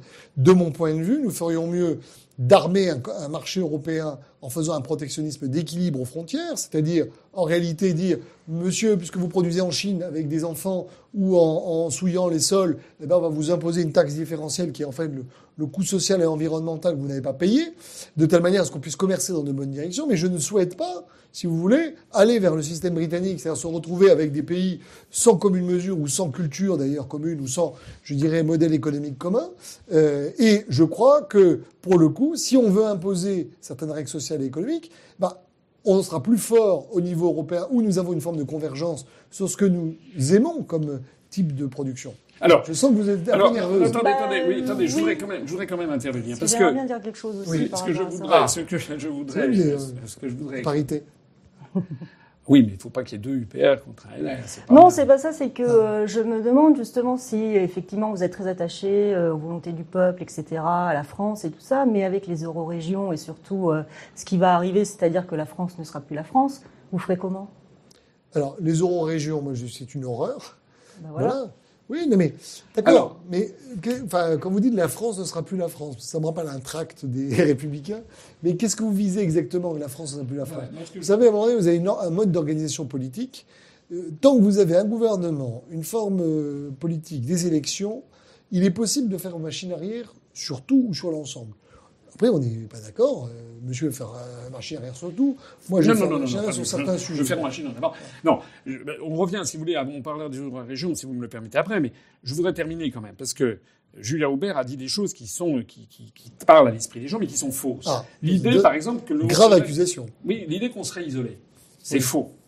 Et euh, je l'avais dit alors, au moment de la présidentielle, le nombre a sans doute dû évoluer un petit peu, mais il y a 6336 ou 6886 traités qui lient la France au reste du monde, dont par exemple 343 avec l'Allemagne. Bilatéraux. Bon, oui. des traités bilatéraux ou multilatéraux. Lorsqu'on, nous, on propose de sortir de l'Union européenne, c'est-à-dire du traité de l'Union européenne, du traité sur le fonctionnement de l'Union européenne et de l'OTAN, c'est-à-dire le traité de l'OTAN. On propose de sortir de trois traités sur 6686. Est-ce que vous croyez vraiment que lorsque le Royaume-Uni va sortir de l'Union européenne, comme je l'avais dit un petit peu méchamment, est-ce que vous croyez vraiment que Jean-Claude Juncker allait se priver d'acheter du whisky? Non. Est-ce que vous croyez vraiment que les Britanniques vont se priver d'acheter du cognac en France? Non. Est-ce que vous croyez vraiment que les Britanniques vont arrêter d'acheter des Mercedes à l'Allemagne? Non. D'ailleurs, vous savez qu'il y a des échanges interentreprises et que les, les, les- les- par exemple, pour parler des entreprises automobiles, il y a des pièces détachées qui sont fabriquées au Royaume-Uni, etc. C'est-à-dire que la réalité économique elle, elle, elle, elle, elle- elle ridiculise les prophéties d'Apocalypse sur la fermeture des marchés. Ça n'est pas vrai. C'est-à-dire qu'il y aura, il y aura toujours des clients pour acheter en France, lorsque la France sera sortie de l'Union européenne, il y aura toujours des gens pour acheter des produits français, notamment pour acheter. Écoutez, mais dans vous- une pipe, vous avez quand même. oui, Euh, Où est-ce que M. Bernard Arnault fait ses plus grands profits? C'est en vendant, c'est en vendant ses, ses, ses- ses productions de luxe euh, en Chine, à Hong Kong, à Taïwan, au Japon, aux États-Unis. Donc, ce sont des pays qui ne sont pas dans l'Union européenne. Donc, il faut arrêter de faire croire aux Français que sortir de l'Union européenne, ça serait se couper du reste du monde. C'est totalement Si faux. vous me c'est permettez, vous avez mélangé le fait parce que euh, être isolé, ça ne veut pas forcément dire euh, être en autarcie commerciale. J'ai pas dit ça. Deuxi- je parlais d'une forme d'isolation diplomatique ou politique. Ah bah, c'est en ce moment qu'il y a C'est-à-dire que l'acteur Europe, à partir du moment où il se découperait en 27 euh, bouts de puzzle, qui se seraient fâchés ou déchirés d'ailleurs au long prix d'un long processus pour déboucler 50 années de construction, ce qui est quand même pas non plus 60 années de construction, ce qui est quand même pas non plus anodin. Euh, L'acteur Europe, à mon avis, de mon point de vue, serait moins fort par rapport à des ensembles géopolitiques. Ensuite, en matière commerciale, évidemment, vous aurez toujours des échanges commerciaux. En revanche, on peut penser que si demain le Royaume-Uni conclut un accord de libre-échange avec les États-Unis et est sorti de la zone Europe, eh bien peut-être que Mercedes vendra moins euh, au Royaume-Uni et que Ford euh, vendra plus de voitures. Donc euh, vous aurez une distorsion et donc peut-être que les entreprises allemandes trouveront que le marché britannique est plus fermé et les entreprises américaines seront plus heureuses. Maintenant, en tout cas, ce qui est mais je ne fais pas de prédiction. mais je, je, parlais au plan, si vous voulez, diplomatique et au plan politique. Je crois qu'il y a des sujets sur lesquels, par exemple, je donne un exemple très concret. Si demain on veut euh, imposer quelque chose aux GAFAM, à mon sens, on a plus de chances d'y parvenir, euh, pour le coup, euh, en étant groupé avec une arme de guerre qui est quand même la Commission européenne sur ce sujet particulier, parce que ça permet d'ordonner, je dirais, une position commune, que demain où on serait 27 euh, confrontés aux GAFAM, et où, à mon avis, on aura beaucoup plus de mal à imposer. D'ailleurs, vous le voyez bien sur les histoires de, de, de Donald Trump, etc. Il a commencé avec des, des, des, des, sanctions commerciales, et la seule chose qui peut faire reculer un Donald Trump, c'est que demain, les 27 disent, mais si vous faites ça, monsieur Trump, nous, demain, nous interdisons euh, euh, l'achat de tel ou tel produit américain. Donc, si vous voulez, ce sont ces arguments-là qui, à mon sens, il faut bien sous-peser. Après, vous avez la sortie de l'euro, qui pose d'autres sujets. J'étais pas favorable à l'euro. Il y a eu un coût démentiel d'entrée dans l'euro, mais il peut y avoir aussi un coût démentiel de sortie. Voilà, c'est la vie. Attendez. Euh, ce que vous dites, avant de parler de l'euro, ce que vous me dites me fait penser à, c'était, je crois, euh, Jean-Jacques Rousseau qui disait les idées générales sont la source des plus grandes erreurs des hommes. C'est bien sûr les gens se disent ah plus quand on est plusieurs on est plus fort. Non, on est plus fort à plusieurs si on, est, si on tire tous dans le même sens. Si tout le monde veut faire, par exemple, un projet d'Airbus A320, ce qui n'a d'ailleurs rien à voir avec l'Union européenne, comme vous le savez, puisqu'il y a 15, 15 pays de l'Union européenne qui mettent pas un rivet dans Airbus, alors que vous avez des, des, entreprises chinoises, américaines, japonaises, etc. Parce que contrairement à une légende, euh, Airbus n'est pas une n'a rien à voir avec la construction européenne. Lorsque vous avez une coopération internationale sur un même objectif, oui, ça, ça marche. Mais là, c'est pas du tout la même chose. Là, on met des gens qui ne sont d'accord sur rien et qui ont des intérêts contradictoires.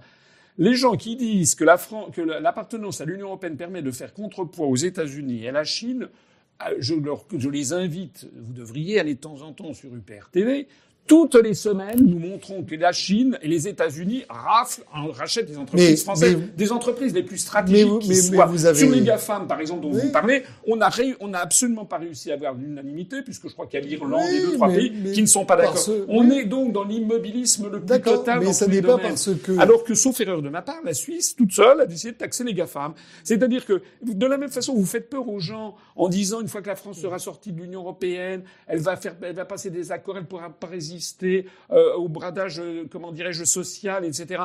Mais qu'est-ce que l'on constate avec Boris Johnson? Les premières mesures qu'il a prises, augmentation de 6,2% du SMIC? Ah, nous, ça fait des années que les smicards, ils voient leur niveau de vie dégringoler. Euh, Deux yeux. C'est moi, le, SMIC britannique, à ma connaissance. Il vient de dépasser le SMIC français. Oui, après l'augmentation de Boris Johnson. Voilà. Mais donc il était bien en dessous. Non, pas bien en dessous. Bah, il a augmenté de 6,2%. Bah, c'est beaucoup, 6,2%. Ben oui, c'est beaucoup. Mais On rappelle que nous, il augmente d'un point. Euh... Oui, ben, euh, même pas le niveau de l'inflation. Nous, il a décidé de la renationalisation d'une ligne de chemin de fer allant de Londres à l'Écosse, qu'avait privatisé Madame, Madame Thatcher. Euh, il, a, il a décidé de mettre 25 milliards de livres sterling par an supplémentaires sur le National Health Service, c'est-à-dire nous on voit les hôpitaux publics sont. J'ai bien compris votre argument, mais il est quand même fondé sur un postulat. Si j'enlève tous les tous les éléments que vous avez mis, ça n'est pas parce que quelque chose qui existe dysfonctionne. Depuis 62 ans? Non, mais dysfonctionne. Depuis 57. Que le détruire permettra d'aller mieux. C'est-à-dire que euh, l'idée, moi je, je suis d'accord avec vous, l'Union européenne aujourd'hui ne nous protège pas. Par rapport à ceci, vous pourriez dire, bah, on va faire en sorte que l'Union européenne nous protège, donc qu'elle fonctionne différemment, parce qu'il y a des, il y a effectivement, il y a dans son ADN euh, des choses qui nous empêchent de concurrencer aujourd'hui, de nous protéger. Il y a effectivement des fois la notion de l'unanimité, il y a la notion de divergence d'intérêt de, de, stratégique, c'est vrai, mais il y a aussi un certain nombre de préceptes et de dogmes qui font qu'on se tire volontairement une, une, euh, une balle dans le pied. Mais ce que vous dites, c'est-à-dire en le déconstruisant, on sera mieux, Ça, vous ne le prouvez pas. C'est-à-dire que euh, considérer que demain, en enlevant l'Union européenne, on sera mieux en mesure de résister, par exemple, de mieux taxer les GAFAM, Ah bah, on ne pourra, pas- le on pourra- pas les taxer moins qu'actuellement. bah, Bon, bah, d'ailleurs- Bruno Le Maire le fait alors qu'on est dans l'Union européenne. Oui, mais parce qu'il a Oui, décidé vous en arrivez à me faire défendre Bruno Le Maire. Mais justement parce qu'il a vous êtes diabolique. J'ai compris où était Il votre piège.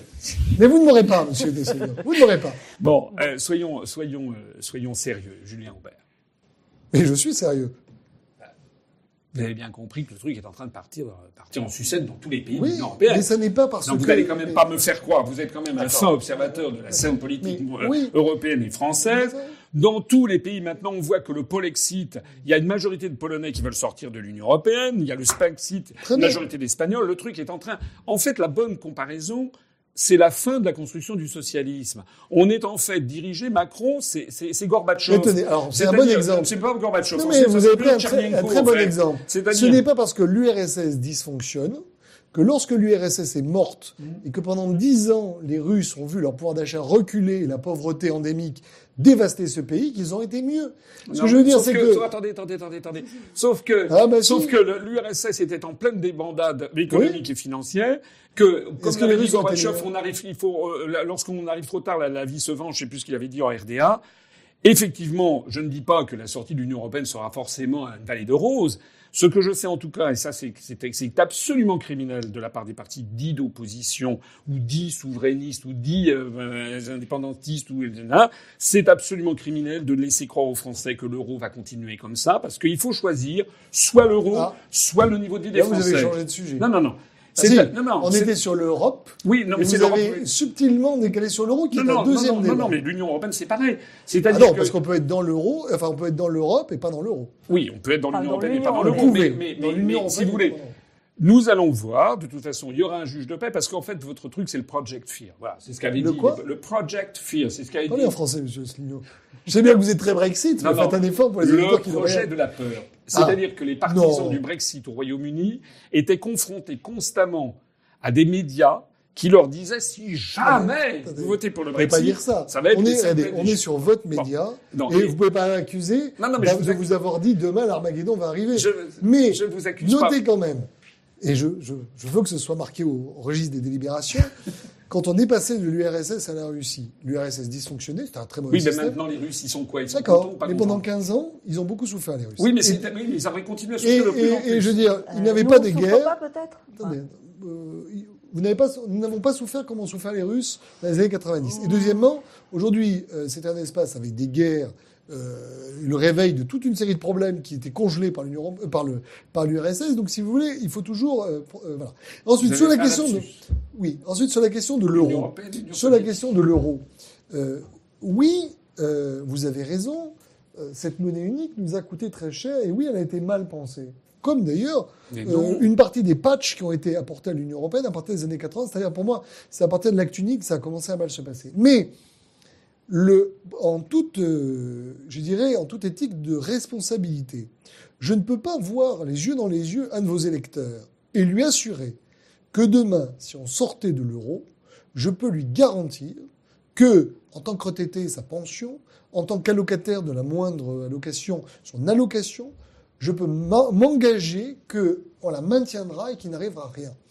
Et les yeux dans les yeux, vous ne pouvez pas vous engager. Vous pouvez effectivement dire, Parce que, je attendez, pense, vous, attendez, je parce crois, que vous pouvez je vous modèle- engager dans les yeux, dans les yeux, non, vis-à-vis des retraités, en leur disant si on reste dans l'euro, on va maintenir vos Non. retraites. Vous plaisantez non. Dire la France est Attendez, à fait à 100 à cause attendez, de ça. attendez, Non, non, non, non. attendez. Parce je- que non. notre appartenance à l'euro nous impose ce que les économistes appellent une dévaluation, une dévaluation interne, c'est-à-dire que pour, puisque la compétitivité de l'économie allemande, tendanciellement, comme c'est le cas depuis 1949, ça ne va pas changer, comme elle augmente plus rapidement que la compétitivité de l'économie française, on réglait ce problème de compétitivité externe par une dépréciation monétaire. Comme on ne peut plus le faire, maintenant nous sommes obligés, vraiment, je, c'est, c'est le, si vraiment les, le- les Français devraient comprendre ça, tant que nous serons dans l'euro, nous allons être obligés de diminuer le niveau de vie des Français. Ça a pourquoi, commencé. pourquoi dans vos systèmes, on peut jamais réformer un système? Mais parce que ça se réforme à l'unanimité. Et quand vous dites on a mal conçu l'euro, ça n'est pas exact. Enfin, C'est On a parce conçu que- sur un plan politique, Non, non, avec une parité franc-marque et une volonté de mettre un- un- sur un pied d'équilibre deux économies qui, qui n'avait pas du tout les mêmes structures compétitives Mais et c'est- qui, il y a qui a produit un Il y en a maintenant 19. Non, mais on l'a Bon. bâti, Bon, on l'a bâti sur un Et compromis. puis, qui- et puis surtout, surtout, non, Ah, je sens que. Non, non, surtout, surtout, ce qui est important, mais terminons quand même. Surtout, ce qui est important, c'est que les Allemands ont Oui, obtenu ce une petite phrase pour conclure. non, les Allemands ont obtenu ce qu'ils voulaient. C'est-à-dire que l'euro n'est pas une monnaie unique, c'est en fait une, une collection de monnaies nationales qui s'appellent tout euro et qui ont un taux de change de 1 pour 1, mais qui sont toutes des créances sur les banques centrales nationales qui n'ont pas disparu. Ça, c'est le grand secret, c'est que les Allemands, ils ont gardé la Bundesbank, les Français la Banque de France, parce que les Allemands ont voulu, ils savent qu'un jour ça va exploser, et ils veulent conserver le Deutschmark. Et je trouve que je me regrette là aussi que seul l'UPR fasse preuve de pédagogie en expliquant aux gens qui veulent bien l'écouter que Target 2, c'est-à-dire l'évolution de la, du solde de la balance des paiements courants à l'intérieur de la zone euro, est, euh, connaît une des évolutions divergentes qui fait que de toute façon, l'euro est au bord de l'explosion. On ne sait pas le jour ni l'heure, c'est comme dans les évangiles, mais ça sera, si c'est pas dans six mois, dans un an, dans dix ans. Rappelez-vous ce qu'avait dit, euh, comment s'appelle-t-il, Joseph Stiglitz, le, le prix Nobel d'économie américain. Ce sont les pays qui sortiront les premiers de l'euro qui s'en sortiront le mieux. Parce que si on reste coincé dans ce truc-là, si demain l'Italie de Salvini, si Salvini revient au pouvoir décide brutalement de sortir de l'euro, même s'il a d'ailleurs changé de position, bien entendu, eh bien là, on aura un sinistre qui se chiffrera en centaines de milliards. Mais je, je pense que c'est un vrai sujet qui mériterait économiquement qu'on en pourquoi débatte. on, en débat Non, non, jamais mais, alors vous avez raison. Sauf Euh, avec vous. Non, Vraiment. mais moi, moi, si vous voulez, j'étais pas favorable à l'euro. Je pense Ah. que c'est une monnaie qui a été mal conçue. Mais euh, à un moment donné, euh, malheureusement, vous pouvez pas. euh, la, la nature n'est pas blanche ou noire. Il y a des gens, non mais il y a des gens qui nous regardent, en disant bah, il suffit de sortir de l'euro, tout ira bien. Moi, je crois que euh, sortir de l'euro volontairement, comme ceci, enclenchera un processus d'autodestruction et qu'au plan économique, quand vous parlez des Target 2, etc., euh, ça va tanguer très sévèrement dans un univers qui est d'ailleurs de plus en plus instable au plan économique. Donc je vous dis, avant de, de mettre sur la table une solution radicale, bah, on essaye déjà peut-être éventuellement de corriger la structuration de la monnaie.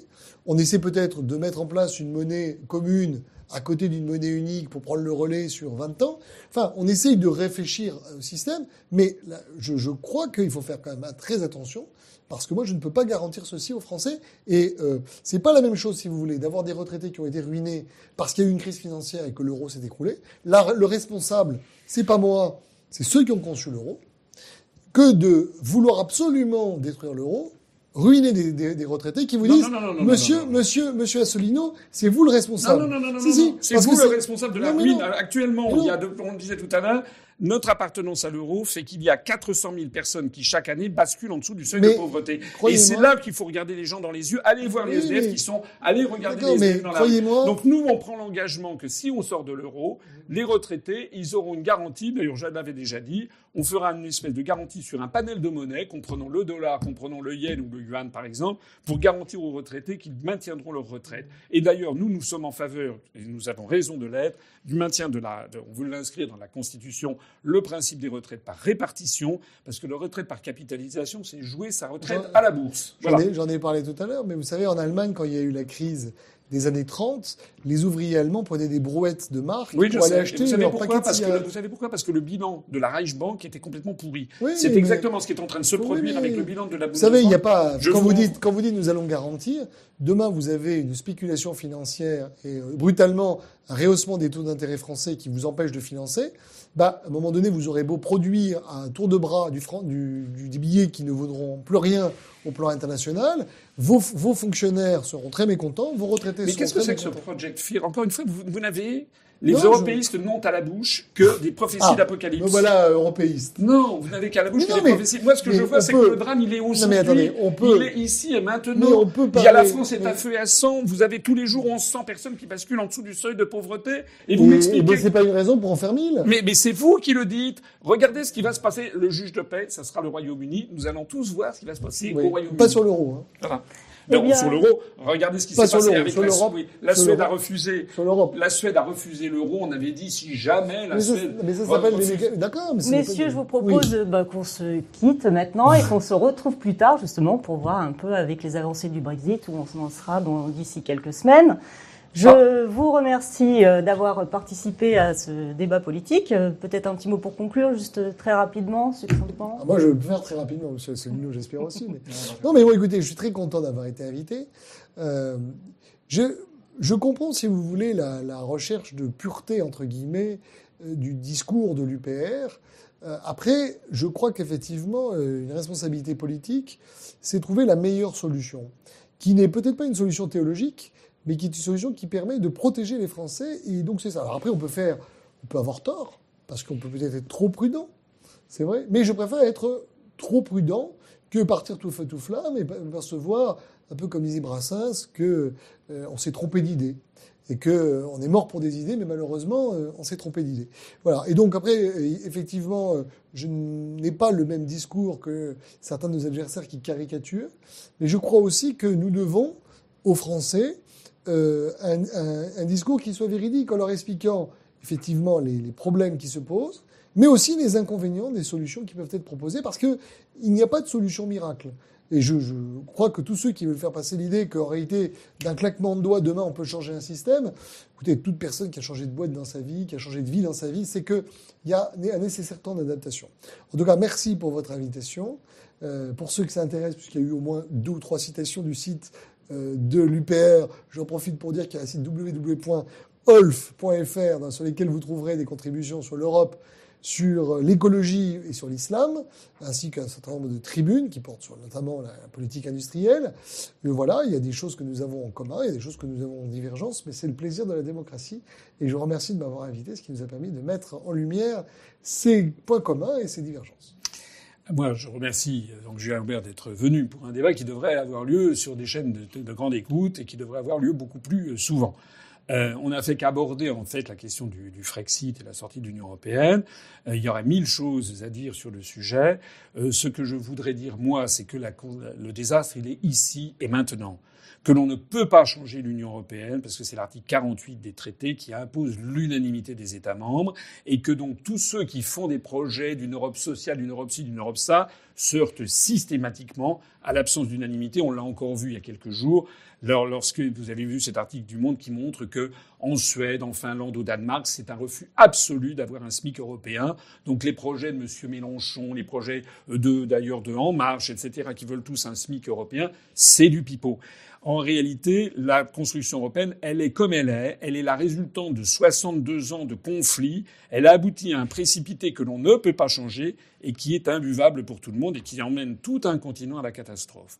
Tout, le monde qui a un petit peu de hauteur de vue voit bien que le système est entré en divergence. Ce qui est de la folie, c'est pas sortir de l'Union européenne, c'est d'y rester. Parce que je vois des gens qui me disent, vous vous rendez compte si on sort de l'Union européenne Et je dis, est-ce que vous vous rendez compte si on y reste et c'est ce qui va se passer avec le, Royaume-Uni.